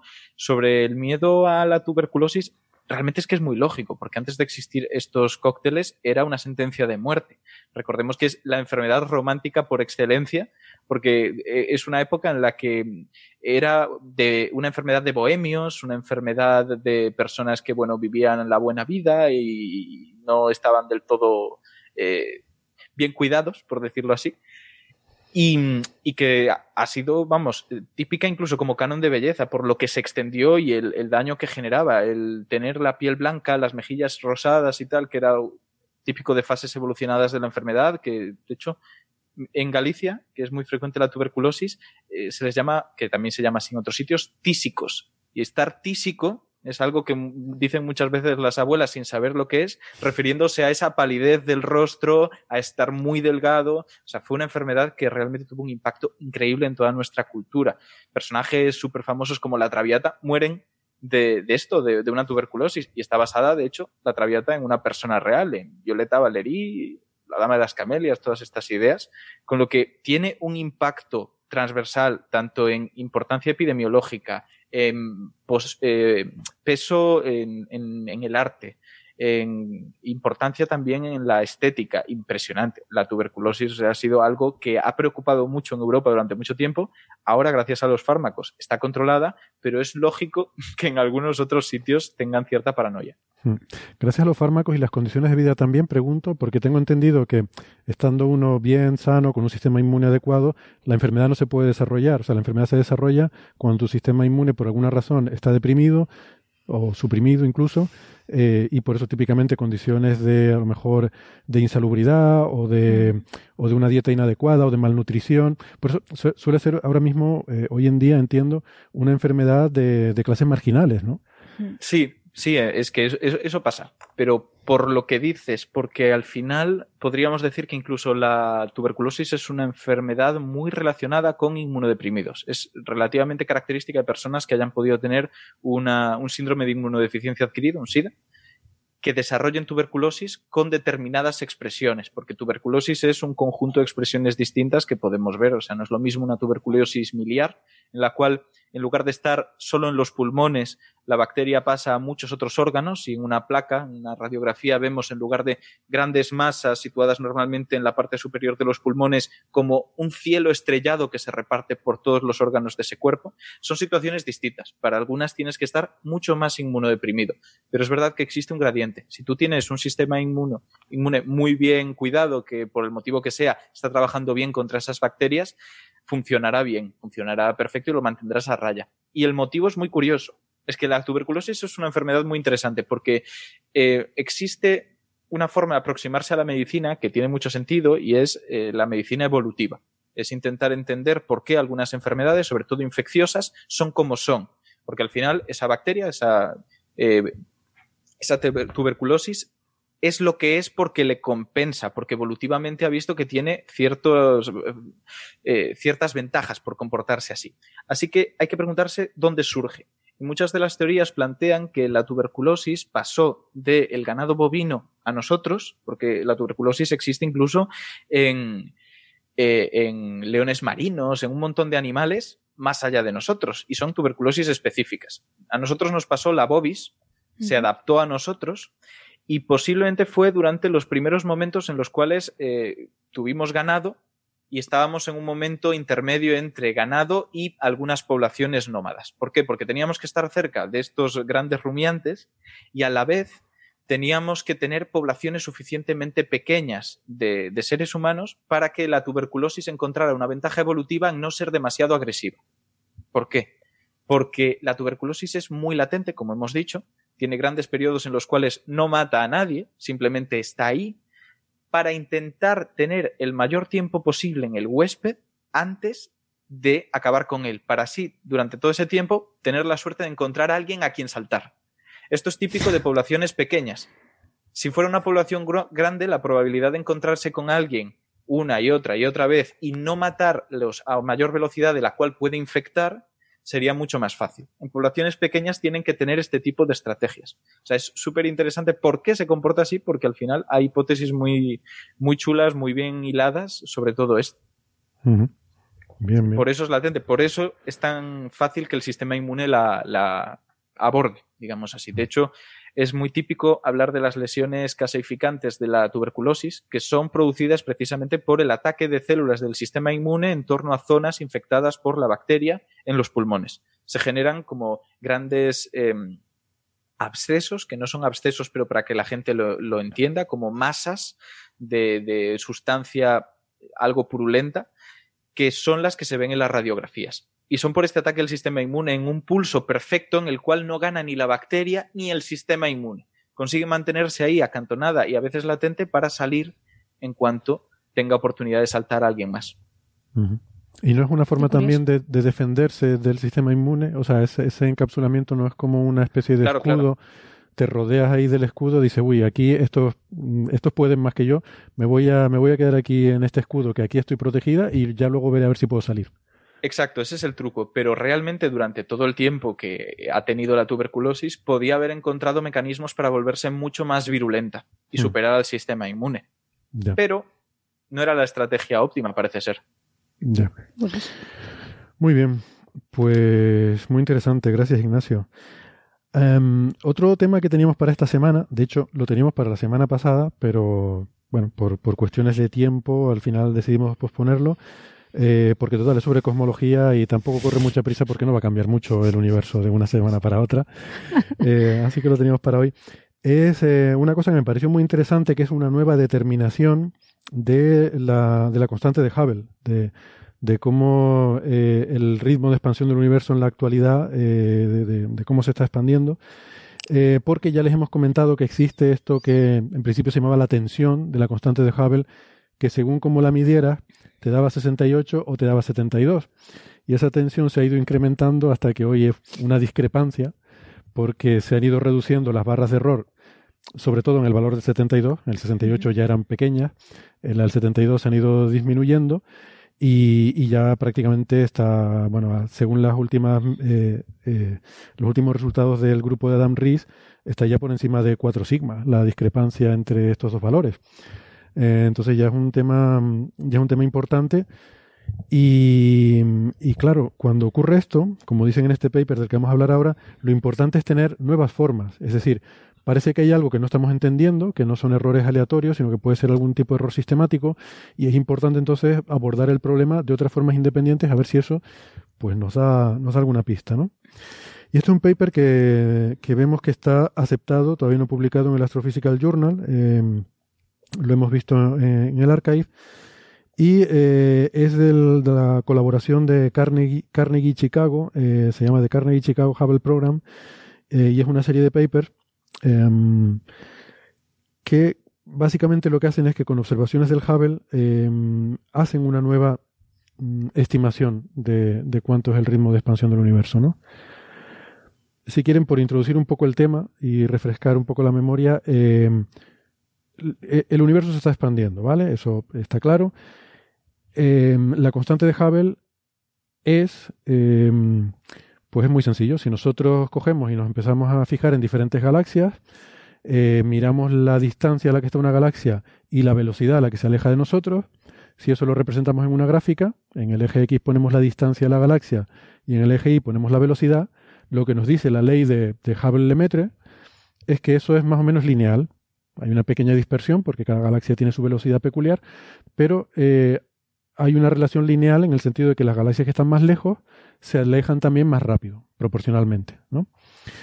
Eso lo descubrió, bueno, lo descubrieron Hubble y Lemaitre y desde entonces pues se ha ido eh, perfeccionando esas medidas, ¿no? Eso en el universo local ocurre así y esa pendiente de esa línea lo llamamos la constante de Hubble y eso nos dice cuánto de rápido se aleja una galaxia en función de a qué distancia esté de nosotros. Vale, hasta aquí no hay problema. Por cierto, Héctor, aclarar que habría que hablar de parámetro de Hubble, porque la constante de Hubble no es constante. Correcto. Va evolucionando conforme evoluciona el universo. Sí. Cuando se habla de constante de Hubble, uno suele estar hablando del valor actual, presente, de esa constante, esa función de Hubble, de ese parámetro de Hubble que evoluciona con el propio universo. Exacto. Y eso es lo que se llama H0, que es el valor en la actualidad. ¿Vale? Porque ese, ese parámetro, como dice Francis, varía con el tiempo. En la actualidad tiene ese valor del que se está discutiendo, que si es 68 o es 72. En una serie de unidades que... ¿Qué implicaciones tiene que valga 68 o 72? Pues eso es lo que voy a comentar, porque el valor de 68 está sacado a partir del modelo cosmológico, está sacado eh, con el modelo, bueno, el- la, la teoría, ¿no? El modelo lambda CDM, el modelo Sí. cosmológico, ajustando las observaciones del fondo cósmico de microondas, hay seis parámetros libres, lo ajustas y aplicando toda la teoría de la física que conocemos, te dice que eso que está medido en el fondo de microondas, extrapolado a la actualidad, debería valer 68 en la actualidad. Entonces, ese es, el, ese es el valor más preciso, digamos, pero tiene medido el modelo, tiene metido el modelo cosmológico. O sea, eso asume toda la teoría de la relatividad general con la constante cosmológica, que es el modelo actual. El otro está medido con observaciones en nuestro entorno, en el universo local, simplemente haciendo esa grafiquita, pintando cuánto lejos está una galaxia y a qué distancia está y a qué velocidad, a qué velocidad se aleja. ¿Qué pasa? Que una de las posibles mm, razones para que haya esa discrepancia puede ser que haya algo en la física que no estamos teniendo en cuenta. Porque el valor de 68 tiene metida la física dentro. Entonces, si hay física nueva, que es lo que, bueno, Rees está argumentando que debe haber física nueva. Por ejemplo, que la energía oscura no es una constante cosmológica, sino que puede ser un campo que varía con el tiempo eh, y, bueno, o sea, que hay que modificar la física, eh, la, la, relatividad general. Por cierto, esto quizás había que haber aclarado primero que, claro, alguien puede pensar, pues si la medida local eh, difiere de la medida cosmológica, es porque localmente nuestro universo es diferente porque hay un gran vacío, porque tenemos una densidad promedio diferente, etcétera. Y lo que nos indican las medidas de nuestro universo local es que eso no explica una variación tan grande en el valor de la constante de Hubble. Hmm. Los efectos locales que aparentemente hay en nuestro entorno eh, solo explican pequeñas modificaciones menores de una sigma, y aquí estamos hablando de una deviación de más de cuatro sigmas, que es inexplicable con efectos locales. Luego, Ries y otra gente pues apunta, pues si los efectos locales no explican la anomalía local, es porque tenemos que cambiar el modelo cosmológico. Exactamente. Eh, porque claro, hubo una serie de explicaciones ¿no? que se empezaron a proponer cuando se vio que había este problema y una de ellas es esta que dice Francis, de que eh, a lo mejor es que nuestra parte del universo, nuestro universo local, pues es un poco diferente, un poco más denso, un poco menos denso, mm, de la media, o sea, que no es exactamente la media. Y, pero eso ya se ha calculado y, efectivamente la influencia de eso es, pequeña.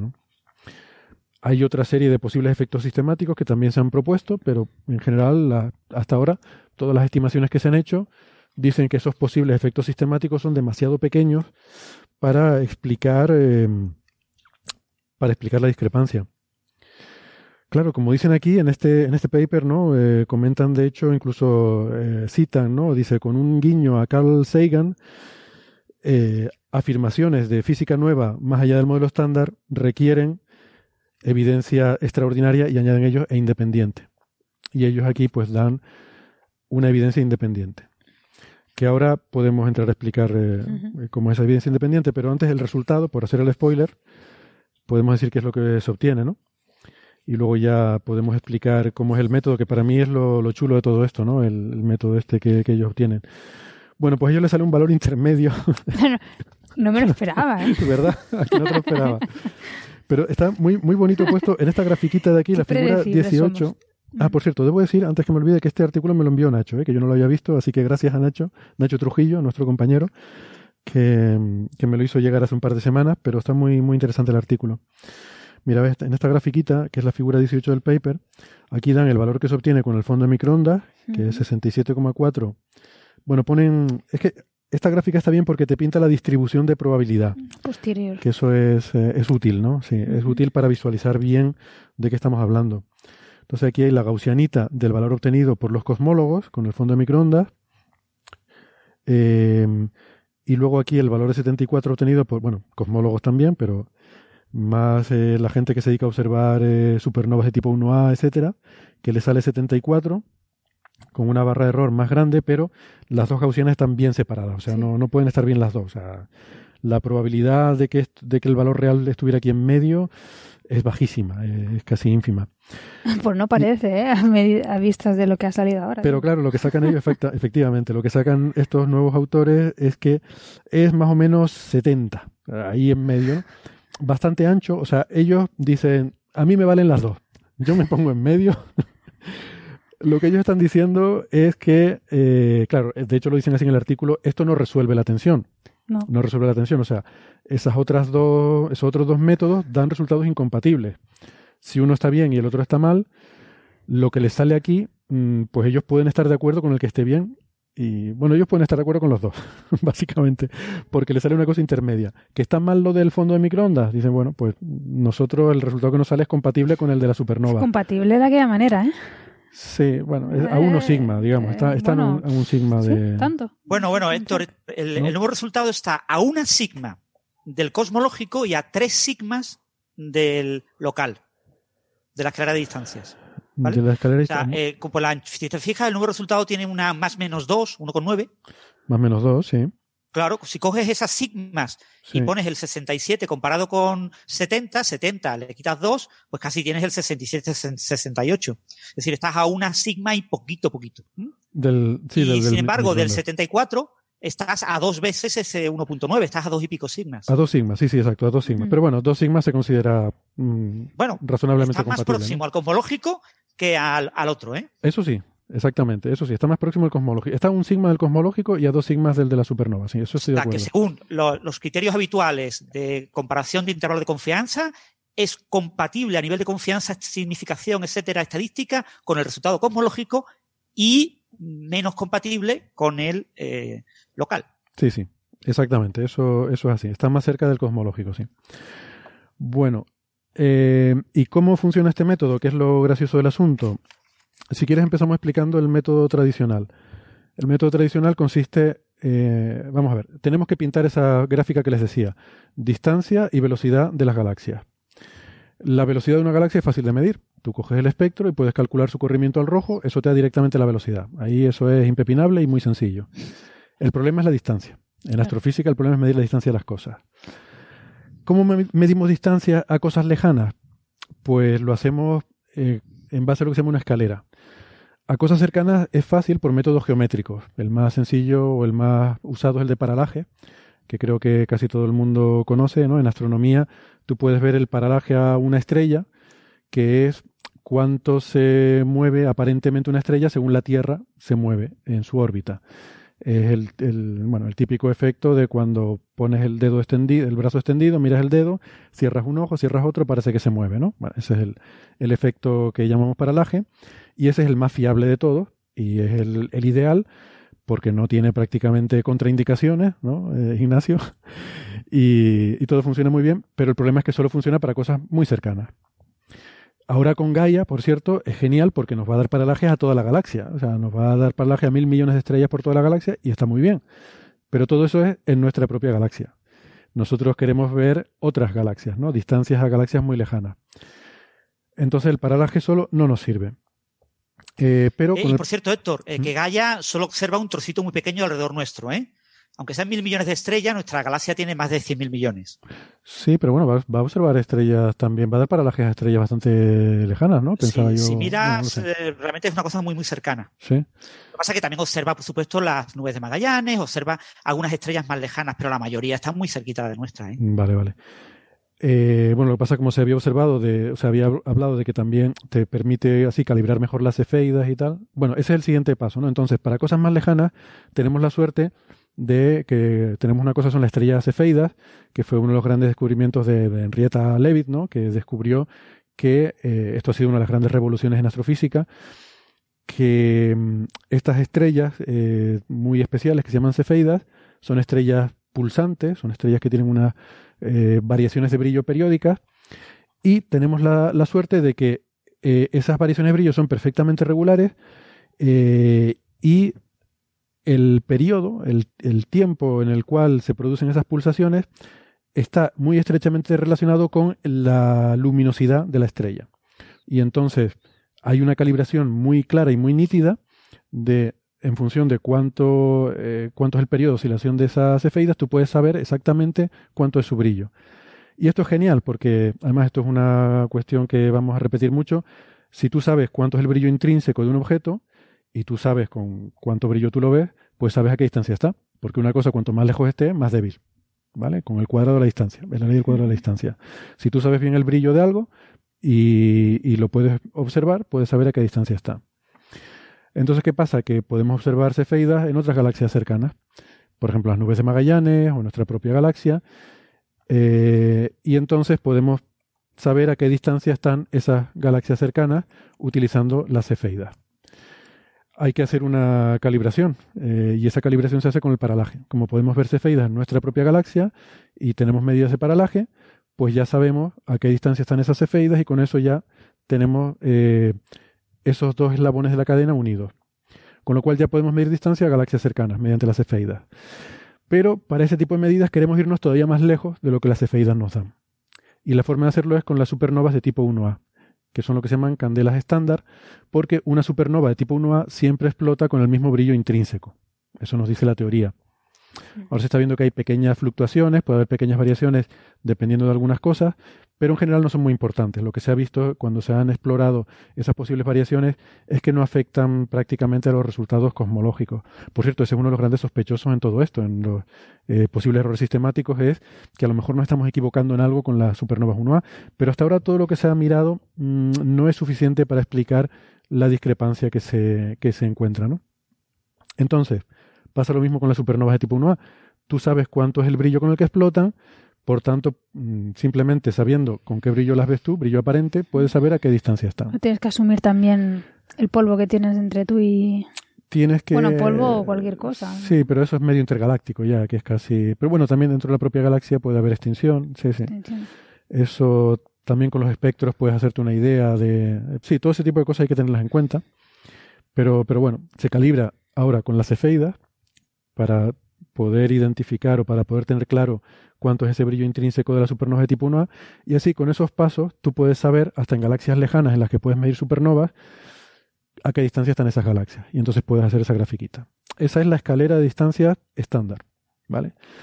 Em, entonces esa es la forma en la que se obtienen las distancias de las galaxias que se comparan con, em, con las que se obtienen estas cosas como las de las medidas del universo local con las que se obtiene ese valor de 74 de la constante de Hubble. Vale. Entonces, claro, en esta escalera. Aclarar un poco a los oyentes. ¿no? Tenemos una escalera con tres peldaños.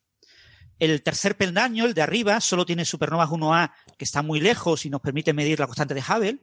Y es un peldaño donde tenemos muchísimas supernovas 1A. Después tenemos este peldaño, está apoyado en un peldaño que son las supernovas 1A que están lo suficientemente cerca para que podamos ver estrellas cefeidas. Y ese peldaño, a su vez, está eh, apoyado en el primer peldaño, en el que tenemos unas poquitas cefeidas y muchas cefeidas en nuestra galaxia a las que podemos medir paralaje. Y unas poquitas cefeidas en galaxias muy cercanas a las que también podemos medir paralaje con mayor incertidumbre. Es decir, fijaros que tengo una, una pendiente, una única recta, en la que tengo tres peldaños, tres escalones. En cada escalón la recta es distinta, pero yo digo, no, no, no, pero como es parecida, voy a poner una única recta. Entonces, ese es el gran problema que tiene la, la escalera de distancias que el peldaño mejor, el que más datos da y con mayor precisión, es el de supernovas 1A lejanas, pero que la pendiente esa la puedo mover ligerísimamente en función de dos peldaños que tienen muchísimo menos datos y que son mucho más inestables, ¿no? Pero eh, la gente que apoya eh, este tipo de medidas, tipo RIS, son grandes expertos en las supernovas 1A lejanas, ¿no? Y se apoyan en datos de paralaje y cefeida muy cercanos en nuestra galaxia y en las nubes de Magallanes, que, hombre, eh, eh, hay que extrapolar y no está tan claro. Claro, exactamente. Ese, ese, es justo el problema, ¿no? Que hay muchos, o sea, hay una serie de pasos y, hay como muchas cosas aquí metidas que hay que controlarlas bien y a poco que te falle cualquiera de ellas un poquito, ya te descuadra todo. Claro, porque el error se propaga. O sea, si el error está en el primer peldaño, eso se te propaga hacia adelante y tiene un efecto amplificado.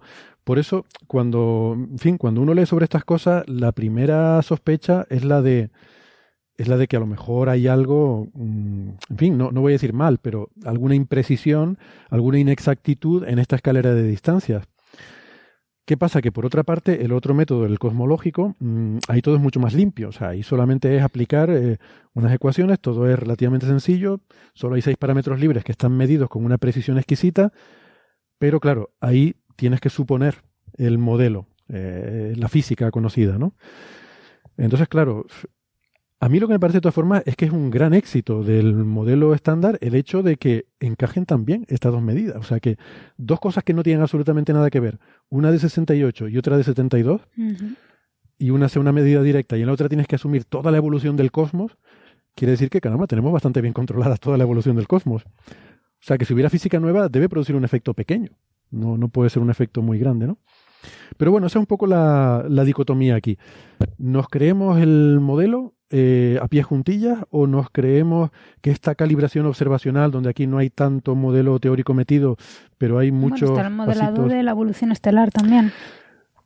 Está, bueno, no realmente. Está. O sea, estás suponiendo que todas las supernovas que explotan explotan a la misma con el mismo brillo. Sí, pero eso es casi empírico, ¿no? Porque tú haces el cálculo a las que conoces, porque puedes medir con cefeidas y bueno, y te sale consistente, ¿no? O sea, sistemáticamente sí que existe esa relación. Otra cosa es luego el, el error, eh, digamos, la, la, dispersión de esa relación, que Claro. Que ahí ya digo, hay fluctuaciones y tal. Entonces yo no sé, la gente que ha estado estudiando esto han mirado esas posibles incertidumbres y llegan a la conclusión de que son más pequeñas que la, Que discrepancia.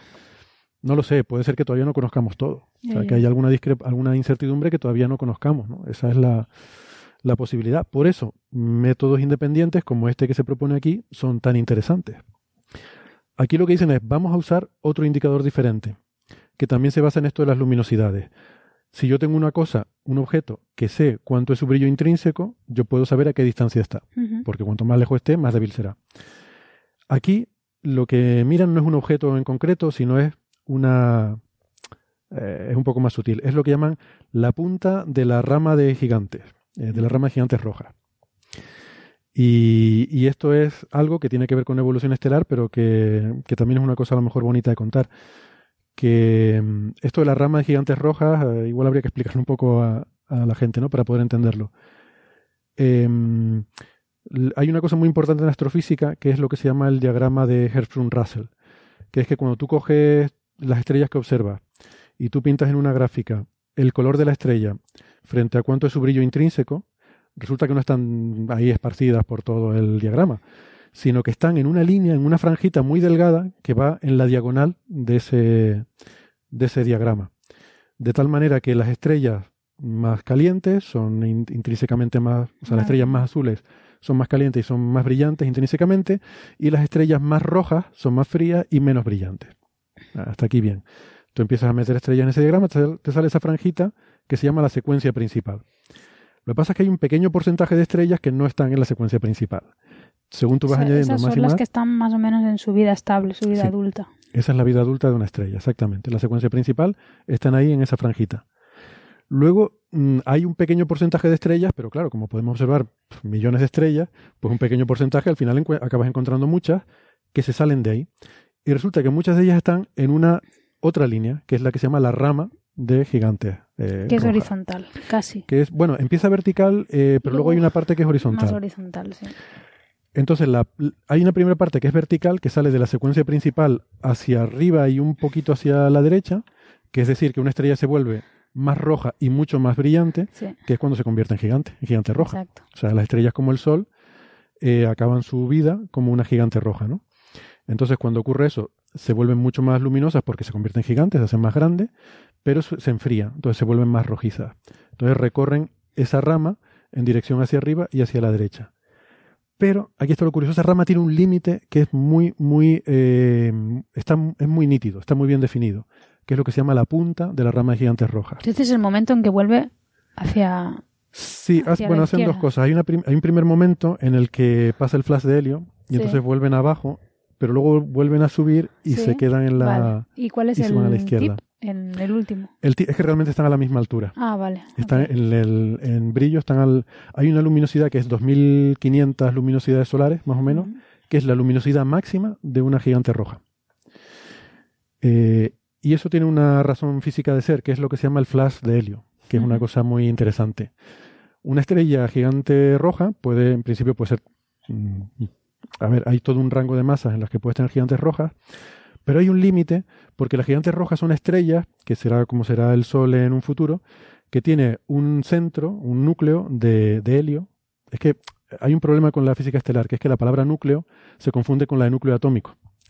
¿Sabes? En inglés usan la palabra core para hablar del núcleo de la estrella, Sí. que no el núcleo atómico, pero en español Sí. no tenemos un, No. una forma de decirlo. Bueno, hay un, el núcleo de la estrella es eh, de helio, que es el residuo de la combustión, y alrededor de ese núcleo de helio hay una capa en la cual la estrella está fusionando hidrógeno todavía. Y, esa es la fase un poco de, gigante roja.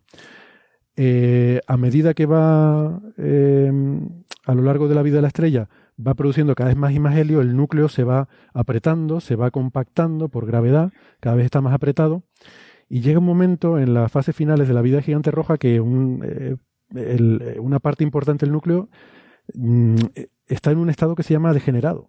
O sea, hay un estado de la materia que es muy, muy exótico, que se llama de, de, mm, de- de materia degenerada, en la cual la presión de, de ese núcleo es debida a, a un efecto cuántico, al principio de exclusión de Pauli. Los electrones no se pueden apretar más porque el principio de exclusión de Pauli evita que, que estén más juntos, ¿no? No sé si Francis a lo mejor seguro que sabe mucho más de esto, pero es un estado de la materia que, Pero eso ya es la fase de enana blanca, ¿no? O... bueno, claro, lo que pasa es que una parte del núcleo ya va adoptando esas propiedades antes de ser enana blanca, porque al final la, enana blanca es el núcleo ese que sí, queda, sí, ¿no? sí. Pero antes de llegar a enana blanca, eso va, ese, ese núcleo va estando degenerado.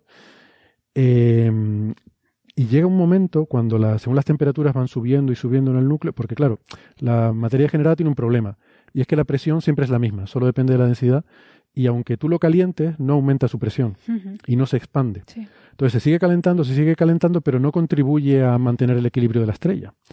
Entonces la temperatura sigue aumentando en el núcleo a medida que se va apretando. Y llega un momento que pasa de los 100 millones de grados de ese orden y esa temperatura el helio se empieza a fusionar. Sí. Y claro, eh, ahí pasa una cosa muy interesante, que es que estás empezando a hacer fusión en materia degenerada.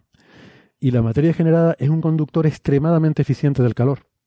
Con lo cual, rápidamente, en cuanto un punto alcance del núcleo alcance esa temperatura, ya todo el núcleo está a esa, temperatura. Entonces, todo ese helio degenerado se fusiona eh, casi instantáneamente, en cuestión de minutos, eh, se produce una, fu- una fusión eh, casi instantánea, por se llama un flash, en el que todo ese núcleo se fusiona para dar carbono y oxígeno, que va a ser luego lo que va a ser el núcleo de la enana blanca, ¿no?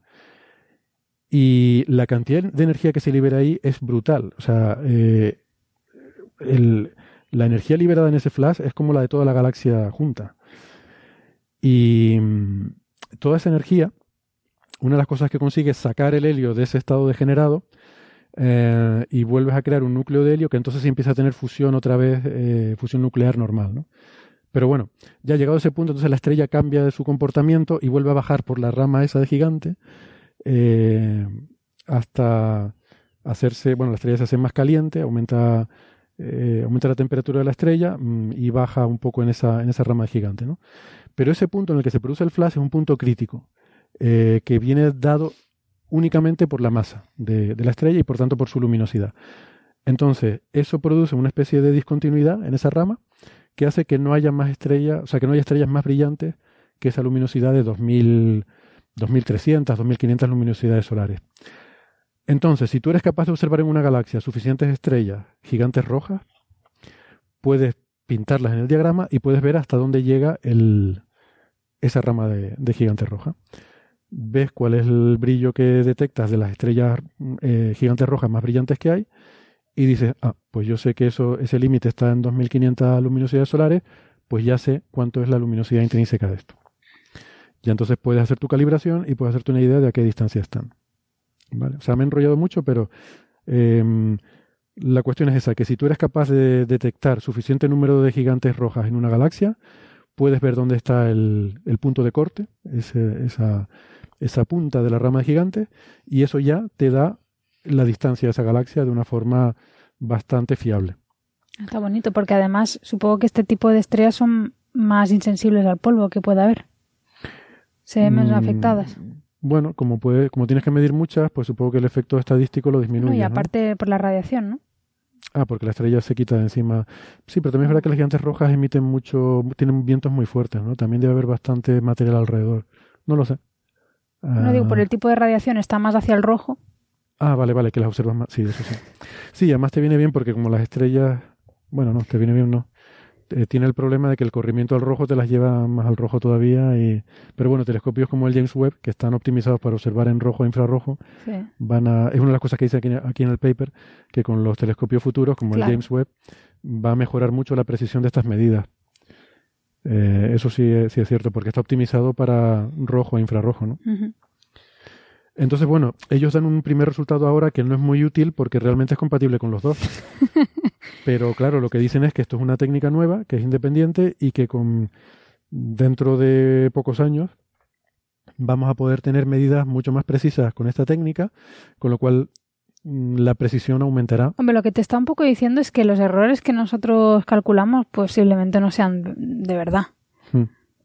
O sea, tú puedes que, o sea, pu- no puede ser que la medida de fondo cósmico de microondas tenga una incertidumbre tan pequeñita. Ahí el error está mal, claramente. O sea, Eh, Sí, ¿Cómo, bueno, cómo? sí. La, la medida del fondo cósmico bueno, microondas tiene un error muy pequeñito. porque es la que estoy viendo ahí. Sí, pero que el, el, digamos, de los errores, en mi opinión modesta, y desde el punto de vista, por un lado, eh, estadístico, pero el número de datos es enorme, o sea, los datos Sí, sí. cosmológicos Claro, es claro, una pero- cantidad ingente de datos, por lo tanto el error estadístico es muy bajo y el error sistemático eh, asociado a los parámetros cosmológicos eh, pues, ha ido reduciéndose ese error eh, desde COBE a WMAP, eh, a Planck, y ha ido reduciéndose de manera consistente y yo no tengo dudas sobre el error cosmológico, ¿vale? Otra cosa es que dudes del modelo cosmológico, ¿vale? Eso es otra cosa.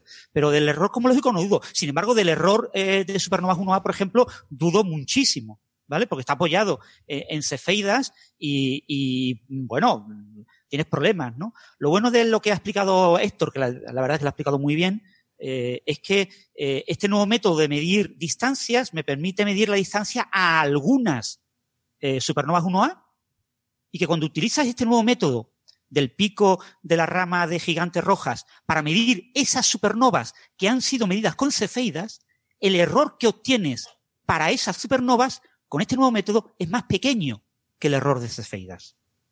Lo que pasa es que, por desgracia, no puedes utilizar este método para todas las supernovas 1A que se han medido con cefeidas, solo para algunas de ellas, ¿no?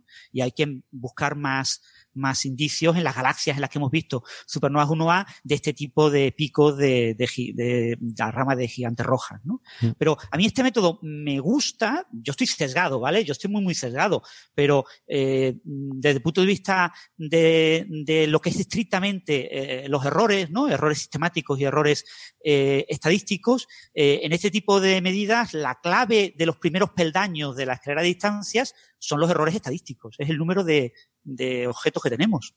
Hmm. Pero tenemos, muy- tenemos como 200 veces más objetos en el tercer escalón que en el primero. Sí, yo creo que la- la estamos dicotomía- soportando eso. Y sin embargo, con este nuevo método eh, tenemos un valor eh, mejor para medir, para seguir usando esas mismas supernovas 1A, un valor mucho más compatible con el cosmológico. Ujú. Sí, que, que, claro, o sea, que en el... A ver, yo imagino que Marian se refería a que te, te genera dudas a lo mejor el modelo cosmológico. Sí, la incertidumbre Porque- real que tenemos en todo, ¿no?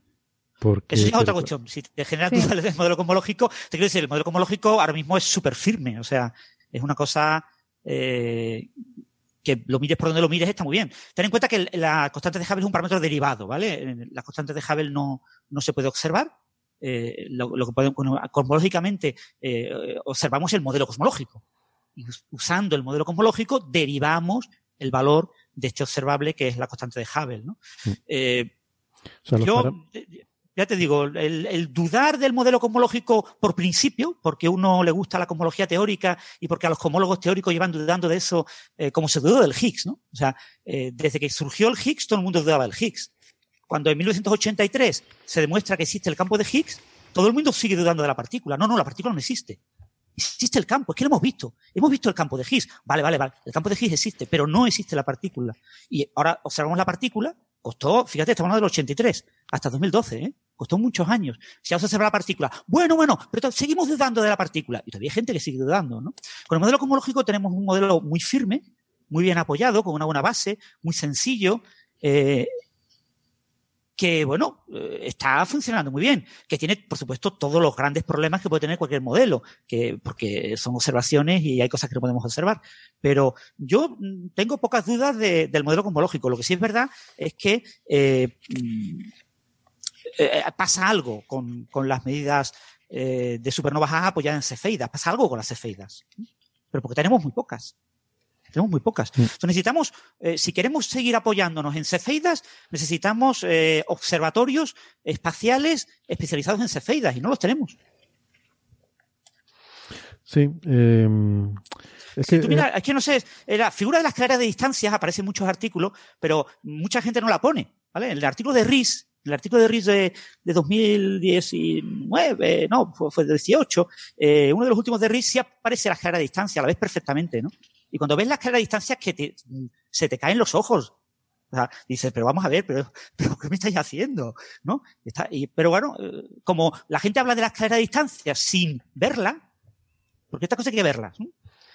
mm, Por eso quizás las dudas de Marian de la estadística, pero bueno, que yo eh, acepto tus dudas. Pero te digo, yo no tengo ninguna, pero yo soy radical, ¿eh? O sea, yo en esto estoy muy cegado, ¿eh? Yo aquí no sí, yo, soy yo lo que diría, yo lo que diría es que, vamos a ver, el, el- la medida esta del fondo de microondas es más eh, precisa, si uno quiere, en el sentido de que es mucho más limpio todo y hay menos fuentes de error, pero es precisa, pero, eh, pero está basada en el modelo cosmológico. O sea, si el modelo está mal, esto está mal. Y la otra es más empírica, eh, tiene mucho menos teoría detrás, eh, pero tiene, en fin, una serie de pasos que dependen unos de otros y en lo que las incertidumbres se combinan y ahí tienes las, las incertidumbres observacionales, ¿no? Yo, eh, no sé, este es el típico caso de cuando pones a un teórico y a un experimentalista a discutir sobre quién tiene razón, eh, pues no lo sé. Pero Bueno, yo, yo recomiendo, si me permites, Héctor, hacer spam, o como diga eso, Mm. eh, la entrada en mi blog que escribí el 18 de julio, la nueva estimación local de la constante de Hubble que apoya el valor cosmológico, la figura final, ¿no? La figura final de, de esa entrada es la escalera de distancias, una figura ya clásica, eh, publicada, eh, la veo ahora en eh, mayo, creo que es, o así, de, de 2018. Y se ve la, la escalera de distancia, ves perfectamente el primer peldaño, el primer peldaño es Vía Láctea, la gran galaxia de Magallanes, eh, M31 y N4258, y ves cuántas cefeidas tienes, y tienes pues unas 20 cefeidas en Vía Láctea, y en el resto, en, en galaxias de Magallanes, M31 y NS de eso, tienes como unas 5 o 6 más. Hmm. Estamos hablando de unos 16 numeritos separados en todo un enorme intervalo de muchos megaparsecs, y después ya pasas a las cefeidas que tienes conectadas con supernovas 1A, que tendrás del orden de otras 20, y después llegas de verdad a las supernovas buenas, a las de RIS, a las que dieron el premio Nobel, y tienes pues como 400 o 500. ¿Mm? Hmm. Entonces, eh, pero la medida de esas supernovas 1A está calibrada con estas primeras medidas que tienes aquí, que están muy sueltas, porque son medidas muy cercanas, porque son las que podemos medir bien con paralaje. Es que con paralaje podemos medir cosas muy, muy cerquita. Es que tengamos en cuenta que una supernova es un evento que, puntual y que dura poco. Quiero decir que, que tenemos las que hemos podido observar. No es que la- no están ahí mm, siempre para que tú vayas y las midas. O sea, están las que aparecen y tienes la suerte de pillar y están ¿Y medidas. en ¿no? qué momento? ¿Y en qué momento? Pero Aquí, que, por que la, que la escalera de distancia en la parte de supernovas 1A está sobrada de supernovas 1A. Lo que sobran son supernovas 1A. Tenemos más de la cuenta. no, pero, pero, Pero que el hayan problema no ocurrido tenemos donde, muchas. donde el tengas es que están apoyadas en datos que son parcos. claro. Es que eso es lo que voy. Eso es lo que la gente olvida. el Mucha gente solapamiento. olvida. Mucha gente solo habla de supernovas 1A, porque hay muchas y cada vez hay más. Porque hay unas búsquedas muy sistemáticas de supernovas 1A. Eh, se están sacando supernovas 1A constantemente. O sea, eh, hay muchas. Pero la gente se olvida de que estamos apoyando el ático en un, eh, una primera planta y una planta baja muy endebles. Sí, mira, hay, creo que hay cientos de supernovas 1A, pero la clave es, que, creo que es a lo que se refería Francis, las que tienes en una galaxia en la que también tengas cefeidas. Que de esas son las que, que, que es lo que usas para calibrar. Aquí en el artículo dicen que hasta la fecha hay 19 distancias eh, publicadas de cefeidas a supernovas de tipo 1A observadas con detectores lineales modernos, en casi 40 años de búsqueda de supernovas de tipo 1A. O sea, que realmente hay 19 puntos en los que solapamos las cefeidas con las supernovas de tipo 1A. Ahí es donde se apoya ese paso de un peldaño al otro, ¿no? Solo son 19 puntos. Pues, pero eso es lo que, te- lo que intentaba yo antes decir, era que lo que en lo que estamos fallando claramente es en el cálculo de nuestra incertidumbre. Bueno, yo no O sé sea, si claramente, porque, hay porque- gente muy lista no. que hace estas cosas, no, pero... no, no, eh, cla- sí pero no, que- claro, a ver, yo no, no Mm. quiero ofender a nadie, pero que lo que se ven ahí es que los problemas son sistemáticos. No sé, o sea, o sistemáticos o a lo mejor son no. aleatorios, ¿no? A lo mejor es que esto tiene un error mucho más grande aquí y está más ensanchado de O sea, lo que si, parece. si es verdad que no estamos basando nuestra, correla- nuestra todo en 19 casos, Sí. eh, Es que es que eso eso sí. tiene que meter una incertidumbre gorda. Se supone que eso está tenido en cuenta, pero claro. ya, ya, ya, vale. eh, Entonces no digo nada. o sea, no, quiero, no eh, quiero decir que no, que no se saben hacer bien las cosas. Lo que quiero decir es que me, me choca porque lo- los resultados son realmente se ven. Son, Mm. Sí, sí, sí, no, son es- lo que estás valores diciendo, eh, separados. o claro, sea, claro, es totalmente correcto. O sea, hay, digamos que hay dos corrientes. Hay gente que piensa lo que tú dices, que está que las incertidumbres están mal, que hay errores sistemáticos que no se están teniendo en cuenta, y hay gente que piensa que la física está mal, que, o incompleta, que falta algo, ¿no? no- sistemáticos son o la dos. forma de propagar los errores, no lo sé. Sí, Francis. yo digo, esto hay que verlo a la figura. Yo recomiendo a los oyentes que vean la figura. Les digo, yo la publiqué recientemente porque mm, en mi blog mucha gente me discute, ¿no? Todo el mundo está en contra mía, ¿no? Cuando yo digo que la medida cosmológica es la buena y las demás son malas, todo el mundo dice, tú estás cegado, tú eres anticientífico, tú eres pseudocientífico, tú es que no entiendes los datos. Y yo digo, mira, vedlo, ve la figura. Y yo os la enseño. Cuando tú veis las 19 esa de la que está comentando Héctor, y vais a ver como siete están claramente fuera de la línea. Se ve, se ve el puntito fuera de la línea. Y, y el resto están bien colocados. Y dices, ya no son 19. Ah, no, pero bueno, es que mm, están tan lejos de la línea como las supernovas ahora que están en, lejísimos. Sí, pero es que de las otras tiene cientos. Entonces, yo recomiendo ver esa figura para ver realmente eh, qué es eh, lo que muchos cosmólogos opinan que es el gran problema de los cálculos de RIS, que son los errores sistemáticos. Y es que cuando tú ves la figura, pues no te la crees. ¿De, de verdad la gente se enfada porque digas en tu blog que opinas que es más fiable el Hombre, resultado claro, cosmológico? sí, ¿sí? Son, las, son las grandes entradas que tienen más comentarios en mi blog. Son todas las Sí. que eh, cuando yo algo lo veo muy claro y todo el mundo mm, lo ve claro, pues nadie dice nada. Pero cuando yo lo veo claro y todo el mundo lo ve en contra, pues todo el mundo opina. O menos será todo el mundo. Hay un efecto de, de sesgo en no, esas sí, cosas. son los, ¿no? los- siempre los cuatro o cinco que opinan, pero pasa que dan pie a que opine mucha más gente. Entonces son entradas. En mi blog, la- las únicas cosas que tienen realmente muchos comentarios son las entradas muy, muy polémicas. En Bueno. los que la- a la gente le encanta llevarme la contra y me encanta a mí también que me lleven la contra. Pero yo nunca voy a dar mi brazo a torcer. ¿vale? Bueno, pero quiero decir que no es la gente, quiero decir que es una muestra de la gente que ha ido a escribir Claro, porque claro. tiene una motivación para ir a escribir y suele ser la gente cabreada, ¿no? La que escribe. Como... Sí, solo eso, que eh, si dan argumentos firmes, sí, pero mm, si me dicen, Vale, mira, vale. vas a publicar tal artículo que dice que lo que tú dices está mal, ah, perfecto, maravilloso, yo mm, cambio de opinión. Pero si me dices que tú opinas que... pues, pues, en cualquier caso, esta nueva medida es preciosa porque eh, el pico de la rama de las gigantes rojas va a tener infinidad de resultados en los próximos años. Eh, cuando tengamos el James Webb en el espacio, vamos a tener una enorme cantidad de datos y eso nos va a redefinir completamente eh, la manera en que estimamos distancias. y entonces eh, vamos a recalibrar toda la escalera de distancias y va a haber una pequeña revolución en ese campo con toda seguridad. ¿no? Ahora estamos empezando. Hay que tener en cuenta que la propuesta de usar distancias con el pico de la rama de gigante roja es una propuesta del 93, que ha ido evolucionando lentamente y, y ahora estamos en un momento álgido, y, pero es un momento eh, justo esperando a que lancen ya de una vez el James Webb. Sí, pues yo creo que es prometedor esta técnica. A mí me, además me gustó mucho el artículo cuando, cuando lo leí. Me pareció, a pesar de que es largo, son 50 páginas de artículo, pero, pero creo que están bien explicadas las cosas y con un tono hace incluso esa referencia eh, un poco, esa referencia con un, un guiño a, a Carl Sagan y, y no pasa nada, ¿no? Los artículos científicos no tienen siempre que ser aburridos y tostonazos. Aquí yo creo que lo hacen bien. Además, son, son respetuosos con todo el mundo, dicen las opciones que hay, ellos intentan no mojarse y bueno, de hecho, claro, les es fácil porque su resultado queda un poco ahí en medio y entonces eh, no, No, bueno, y hablando de temas de que comentaba Marian, ¿no? De, de errores, etcétera. Yo recomiendo la figura 7. Si tenéis delante del artículo, podéis mirar la ¿Mm? figura 7.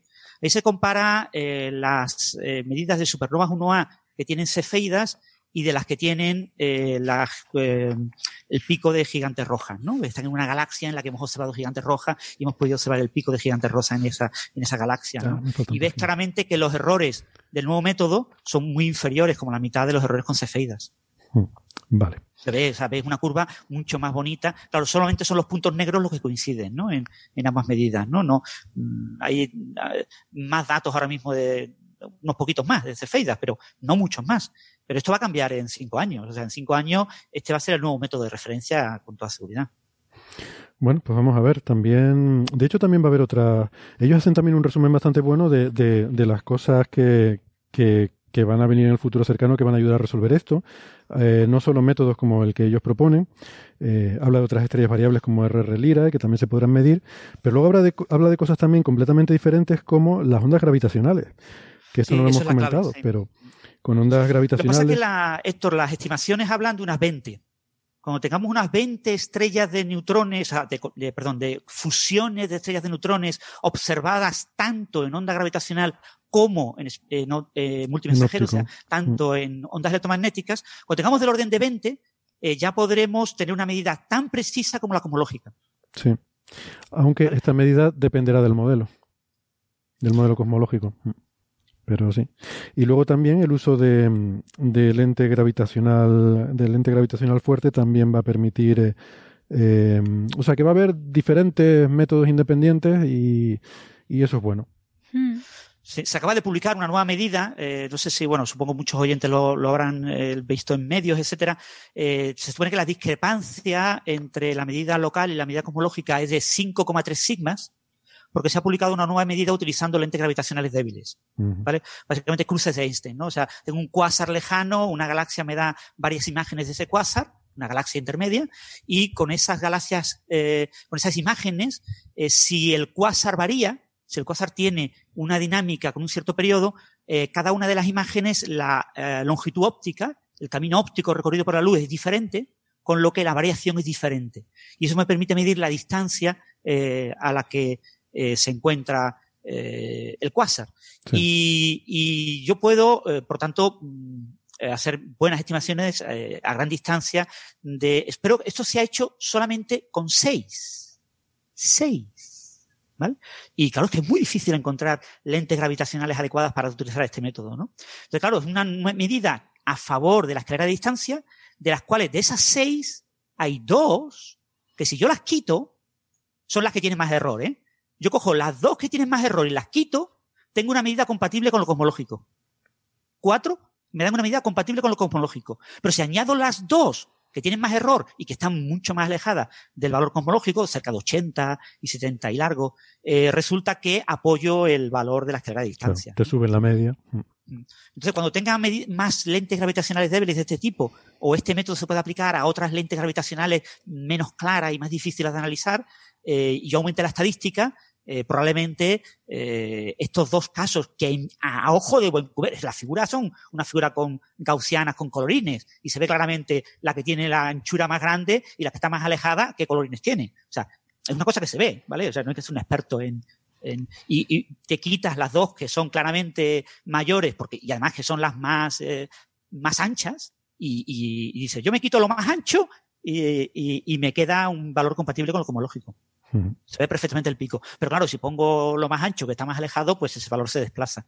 Entonces, este, esta medida, ahora mismo, eh, eh, apoya al valor de las claras distancias, pero sus medidas previas apoyaban el cosmológico y en mi opinión personal es que claramente cuando baje el error de los dos casos patológicos que parece que tienen un error más grande y se baje el error de ellos, que va a ser difícil, pero bueno, porque son los más difíciles de analizar, pero esto mejorará mucho en pocos años.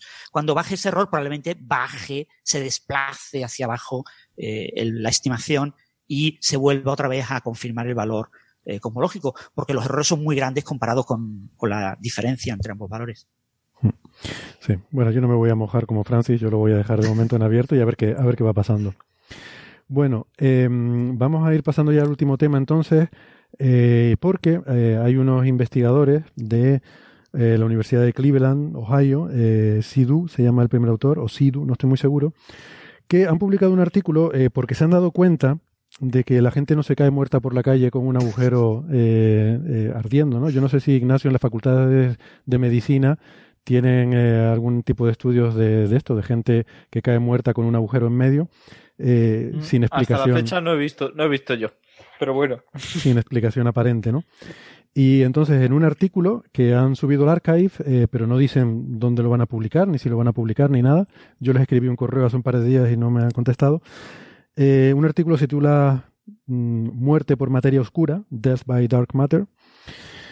Ellos dicen, bueno, eh, hay una, en fin, un modelo, una posible, un posible modelo de materia oscura que es un tipo de materia oscura que interactúa mucho consigo misma y acaba formando grumos. Eh, y esos, esos grumos serían de tamaño macroscópico, de hecho los llaman macros. Esto es un modelo de materia oscura que no es, en fin, eh, no es el principal. ¿no? Normalmente se habla de los WIMP, que son partículas, partículas subatómicas. Aquí esas partículas estarían agrupadas, ¿no? Formarían como si hubieran formado un objeto sólido. Eh, y entonces, bueno, pues esos grumos irían viajando por la galaxia, como Ulises 31, y de vez en cuando atravesarían cosas y gente, si existieran. Claro, esto ellos lo hacen porque hay un, hay un artículo que se publicó en Monthly Notices en 2015 por eh, un agente de, también de, de la Universidad de Cleveland, Ohio, eh, pero no son los mismos autores. Y eh, en ese artículo de 2015 proponían este modelo de macros algunas mm, restricciones observacionales eh, que nos decían, bueno, estos macros no pueden ser de, de, tanto tamaño ni de tanta energía, porque si no, pues se habrían detectado en tal cosa o en tal otra cosa. Y aquí en este artículo nuevo dicen, bueno, pues además de todo eso, tampoco puede tener cierto rango de masas y de energías, porque si no, irían por ahí matando gente por la calle, porque habría suficiente número de ellos como para que de vez en cuando te chocara uno y, te, y si la sección eficaz es mayor que un cierto valor, pues hay una cierta probabilidad de que de vez en cuando choque con, bueno, con cosas o con gente, ¿no? Puesto un poco con esta broma para llamar la atención de que la gente no va muriendo, lo que pretenden decir es que el hecho de que no veamos cosas chocando, cosas invisibles que de repente chocan con cosas, quiere decir que podemos restringir eh, la posible existencia de estos macros. Eh, y dan otro, es un articulito de un par de páginas y bueno, eh, ha salido en algunos medios de comunicación y, y quizás se ha interpretado, mm, no lo sé, si uno no lo lee mucho y solo lee el titular, se puede quedar con la idea de que hay unos investigadores que dicen que la materia oscura son proyectiles. No, no están diciendo eso. Están diciendo que, puesto que obviamente no vemos proyectiles de materia oscura, pues podemos descartar un cierto rango. No sé si han tenido ocasión de, de leerlo y tienen opinión al respecto. Em, bueno, esto nos lleva, nos retrotrae al famoso artículo de Edward Witten, del famoso de teoría de cuerdas de 1983, en el que produjo, en el que, digamos, eh, predijo o, tanteó lo que se suele llamar materia extraña. La materia extraña se supone que es materia formada de manera dominante por cuore extraño, por cuares. Sabéis que el protón y el neutrón están formados por cuore arriba y cuore abajo y que tienen una pequeñísima, pero muy pequeña eh, cantidad de cuore extraño y algo, incluso mucho más pequeño aún, de quark en canto. Pero básicamente es en quark arriba y quark abajo. Y eh, lo que planteó Edward Witten, eso es muy difícil de calcular, es muy, muy difícil de calcular, ¿cómo sería una materia eh, tipo la de las estrellas de neutrones? La cuestión de estado de las estrellas de neutrones todavía no la conocemos bien. De hecho, las ondas gravitacionales de fusiones de binarias de estrellas de neutrones están planteando la posibilidad de mejorar nuestro conocimiento sobre la cuestión de estado de las estrellas de neutrones. Pero lo que planteó Edward Witten con unos cálculos teóricos muy, no cuerdistas, pero también muy, muy teóricos, muy de teóricos, muy de cálculo de servilleta como los de Héctor, ¿no? Pero bueno, escrito en un artículo de 30 páginas y con muchas fórmulas matemáticas. Lo que planteó Edward Witten es que podría haber materia estable formada por cuerpo extraño de manera dominante. Sabéis que los núcleos eh, atómicos, los más estables, eh, son precisamente alrededor del, er, hierro. ¿vale? Los eh, núcleos ligeros se pueden fusionar generando energía del resultado de la fusión. Los, núcleos grandes como el uranio se pueden fisionar, se pueden romper y los alrededor del, hierro no se pueden fusionar, o sea, no, ni fusionarlo ni romperlo me da energía. Entonces, podría haber una materia, digamos, el núcleo más estable de materia bariónica de tipo neutrones y protones, es decir, de cuero arriba y cuero abajo, es el núcleo de hierro. Podría haber cosas parecidas a un núcleo de hierro, pero hechos de materia extraña, es decir, de materia dominada, de, de hadrones, de, de, partículas formadas por quarks dominados con muchos quarks extraños. Esa es la propuesta de Edward Witten. Entonces, eso se ha estanciado en muchos modelos, el modelo de stranglets, ¿no? de, de de, de extrañoletes o así, de, mm, a nivel de escala microscópica, y se ha instanciado la posibilidad de estrellas de bosones, la posibilidad de que haya estrellas compactas eh, formadas por esta materia extraña. Y, y bueno, eh, entre esos dos extremos, el extremo, digamos, de una estrella tipo estrella de neutrones, dominada por materia extraña, y eh, los estrangueletes, que son partículas, o las cubolas, que son partículas muy pequeñas de escala microscópica, en medio podría haber objetos eh, pequeños formados en el Big Bang de materia extraña. Entonces estos objetos podrían tener una masa de kilogramos, de gramos, de miligramos, de microgramos. Entonces, si existieran esos objetos de materia y, eh, y fueran una importante contribución a la materia oscura, parte de esos objetos nos atravesarían, atravesarían la Tierra, atravesarían a los humanos. Pero Francis, y... tengo una pregunta. ¿Estos objetos cumplirían eh, estos, estas cosas de variones de materia extraña, de, sí, de materia extraña, cumplirían la condición fundamental de la materia oscura, que es que no interactúe con la luz y eh, que eh, y, y, ni tampoco con la materia ordinaria, porque una de las restricciones que tenemos de, de la formación de, de, estructuras en el universo y del fondo cósmico en microondas es que había una forma de materia que no interactuaba con la luz y que no interactuaba con el resto de materia a los 380.000 años de vida del universo. Esto se enmarca dentro de los machos. Eh, los- la, la idea de los machos es la idea de que objetos de tamaño mm, como la Luna eh, podrían ser la materia oscura. No, tú me dices, es que eso no es compatible con los eh, modelos a escala cósmica de, cómo se debe de comportar la materia oscura. Pero en realidad, pues, perfectamente podríamos ver a escala galáctica, por ejemplo, eh, gran parte de la materia oscura de la galaxia podrían ser objetos de tamaño de la Luna distribuidos de manera esférica. Claro, a día de hoy sí, pero en el universo temprano eh, eso sería complicado de sostener. De hecho, esa es una de las razones por la que los machos han, han pasado de moda, ¿no? Claro. Y no estoy aquí Entonces, haciendo esta- ninguna esta nueva afirmación propuesta sería igual. Serían eh, objetos. Imagínate, es que esto es una cosa súper exótica. Por eso te digo que este artículo lo mismo no lo publican en un sitio o lo publican en una revista así exótica, ¿no? Eh, en cualquier revista en que vayas a publicar esto, eh, los modelos a, a escala estelar, tú puedes concebir que el núcleo de una estrella de neutrones tenga materia extraña. Está ocultado en el núcleo de la estrella de neutrones. Puedes concebir que el NLHC se sigue buscando, ¿no? Se siguen buscando los strangles, las cubolas, se siguen buscando estos objetos que, bueno, pero eh, objetos de tamaño como los que predice este artículo, en forma de balas, ¿no? Que atraviesan el cuerpo humano y que tienen masas, pues creo el límite máximo eran 50 kilogramos o algo así, y el mínimo unos miligramos o microgramos, es muy difícil que existan. Mm. Sí, es que yo creo que, insisto, con, o sea, puedes plantear que hoy en día en el universo actual pueden existir cosas de estas y que no las hayamos visto. Lo que me cuesta es combinar eso con lo que sabemos del, del, del fondo de microondas y del universo temprano. Eh, o sea, que habían tenían que haber estado ahí y no se podían comportar como la materia bariónica. Tenía que tener un comportamiento diferente con unas propiedades muy específicas que sabemos que tenía que haber sido así. ¿no? Entonces, esa es la parte que a mí no me queda clara todo esto. Y el artículo de 2015, mmm, es verdad que lo leí en diagonal, pero no vi que hiciera ninguna referencia tampoco a estas restricciones. No, no sé si es que hay algo Sí. que no estoy teniendo en cuenta, o, pero Sí, a mí me el, problema de los, de los candidatos a materia oscura es el que estás diciendo, Héctor. Eh, eh, un buen candidato a materia oscura tiene que tener una muy buena explicación de cuál es su origen cosmológico con las propiedades que observamos.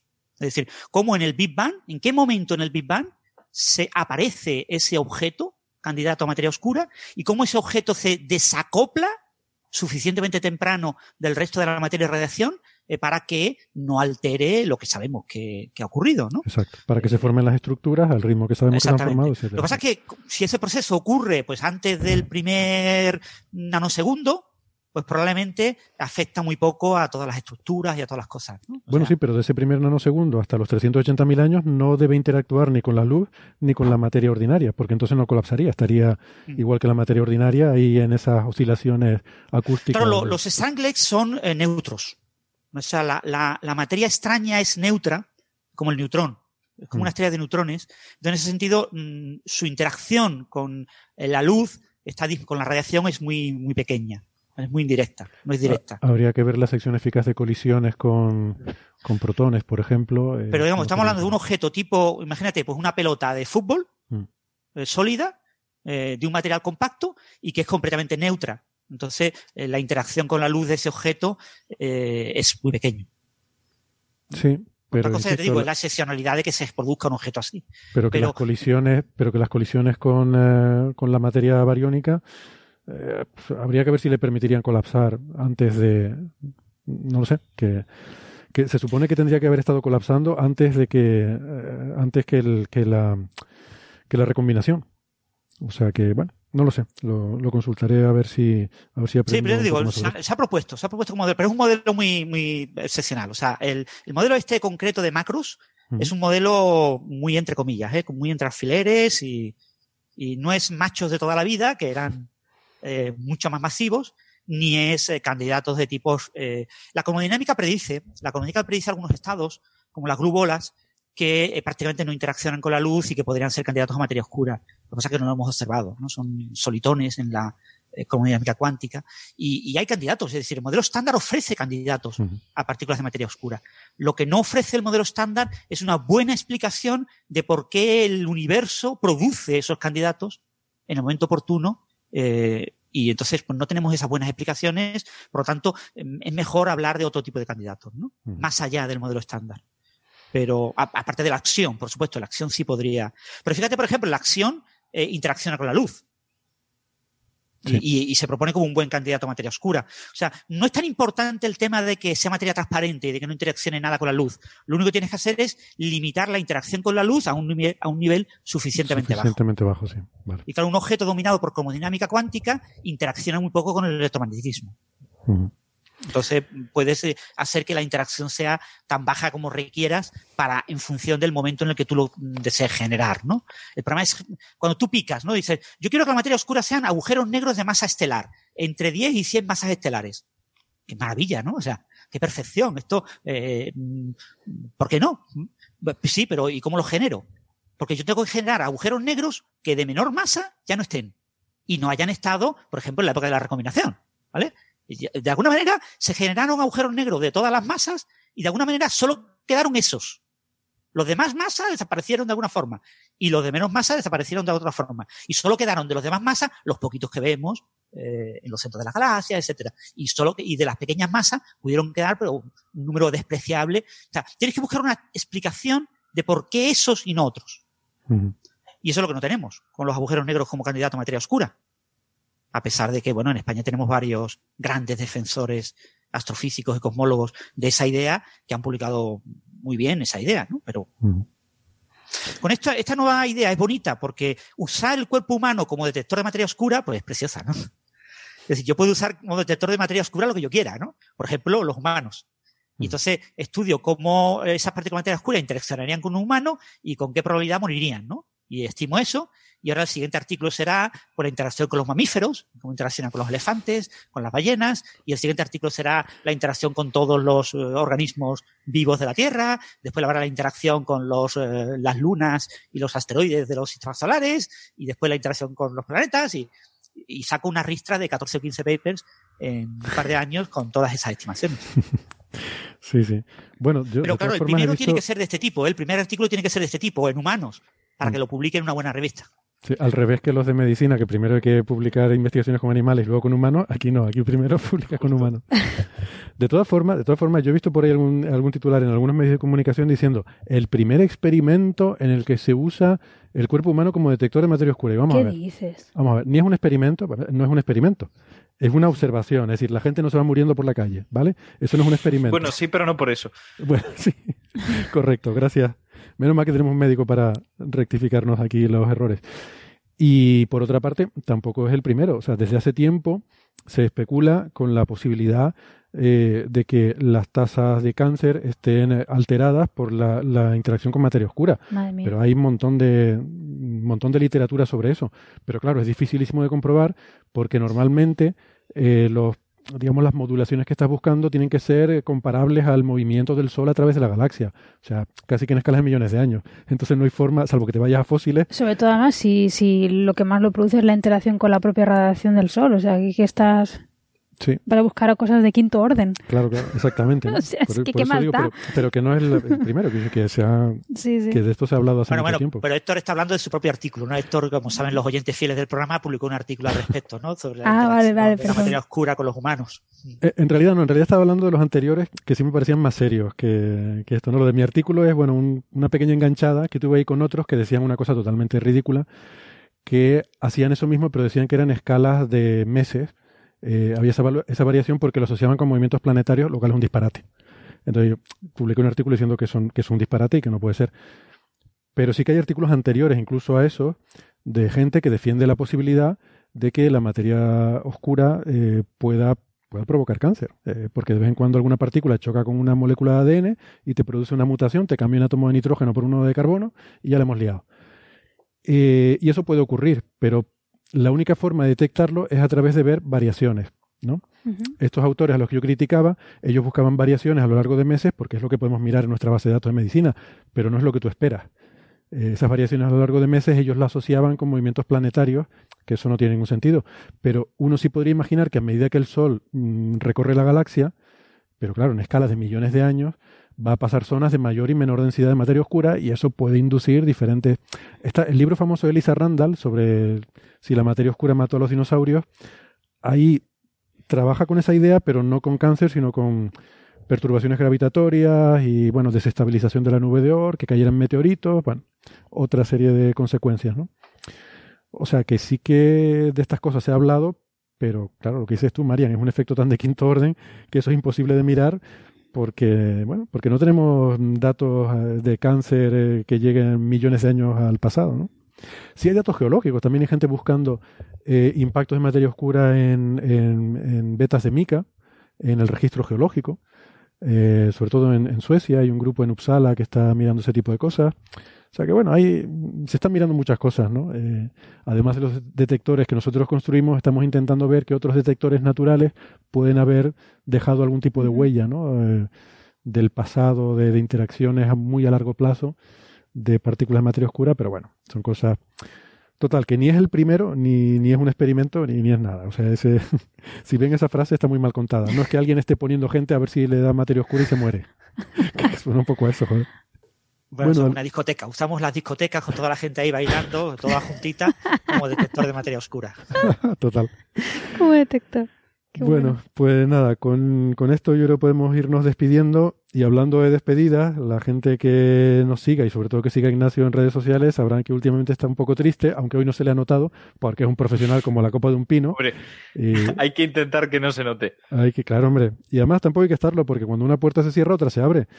Mm. E Ignacio se va de Valencia, es un, un poco una, una tristeza, sobre todo para Valencia, pero se va a Barcelona, que Marian, tú le podrás convencer que es un sitio estupendo, estupendo, para irse, ¿no? Mejor sitio. ¿Sí? Sí. Mejor que sí, aquí. Yo estoy encantado. Eh, yo, no. yo... Tengo ganas de mudarme. Me da pena sobre todo porque, como algunos de los oyentes sabrán, participo prácticamente todas las semanas en A Ciencia Cierta, que es un programa de radio que se hace aquí en Valencia, y eso pues no podrá seguir siendo así. Como mucho participaré puntualmente. Uh -huh. Bueno, pero aquí en Coffee Break no, no cambiará la dinámica, ¿no? No, no, no. Yo ir seguiré viniendo motivos. cada vez que me dijéis. No, no, cada vez que, por favor, cada vez que quieras. Aquí, esta es tu casa, estés en Valencia, estés en Barcelona o, o estés donde sea. Pues muy bien, mucha suerte en esta nueva etapa, Ignacio, que vaya muy bien. Y bueno, nos lo irás contando, ya, ya nos Claro. contarás qué tal te va. ¿eh? Os contaré de todo, sobre todo quejas, que es lo que más eh, gustillo tiene. Como decíamos de los papers que había que criticar, pues lo mismo. Lo mismo, e- es un día que no venga Marian, ¿no? Tú, me- tú me avisas y Vale, ese día le digo a Marian que no yo me venga. he quedado ahí un poco chafada, ¿eh? Que soy, ¿Te has chafada? Sí, soy muy criticona. ¿Quieres criticar? Bueno, pero por eso te traemos. Pro- el próximo que venga, como que fuese. El próximo que venga voy a hablar maravillas.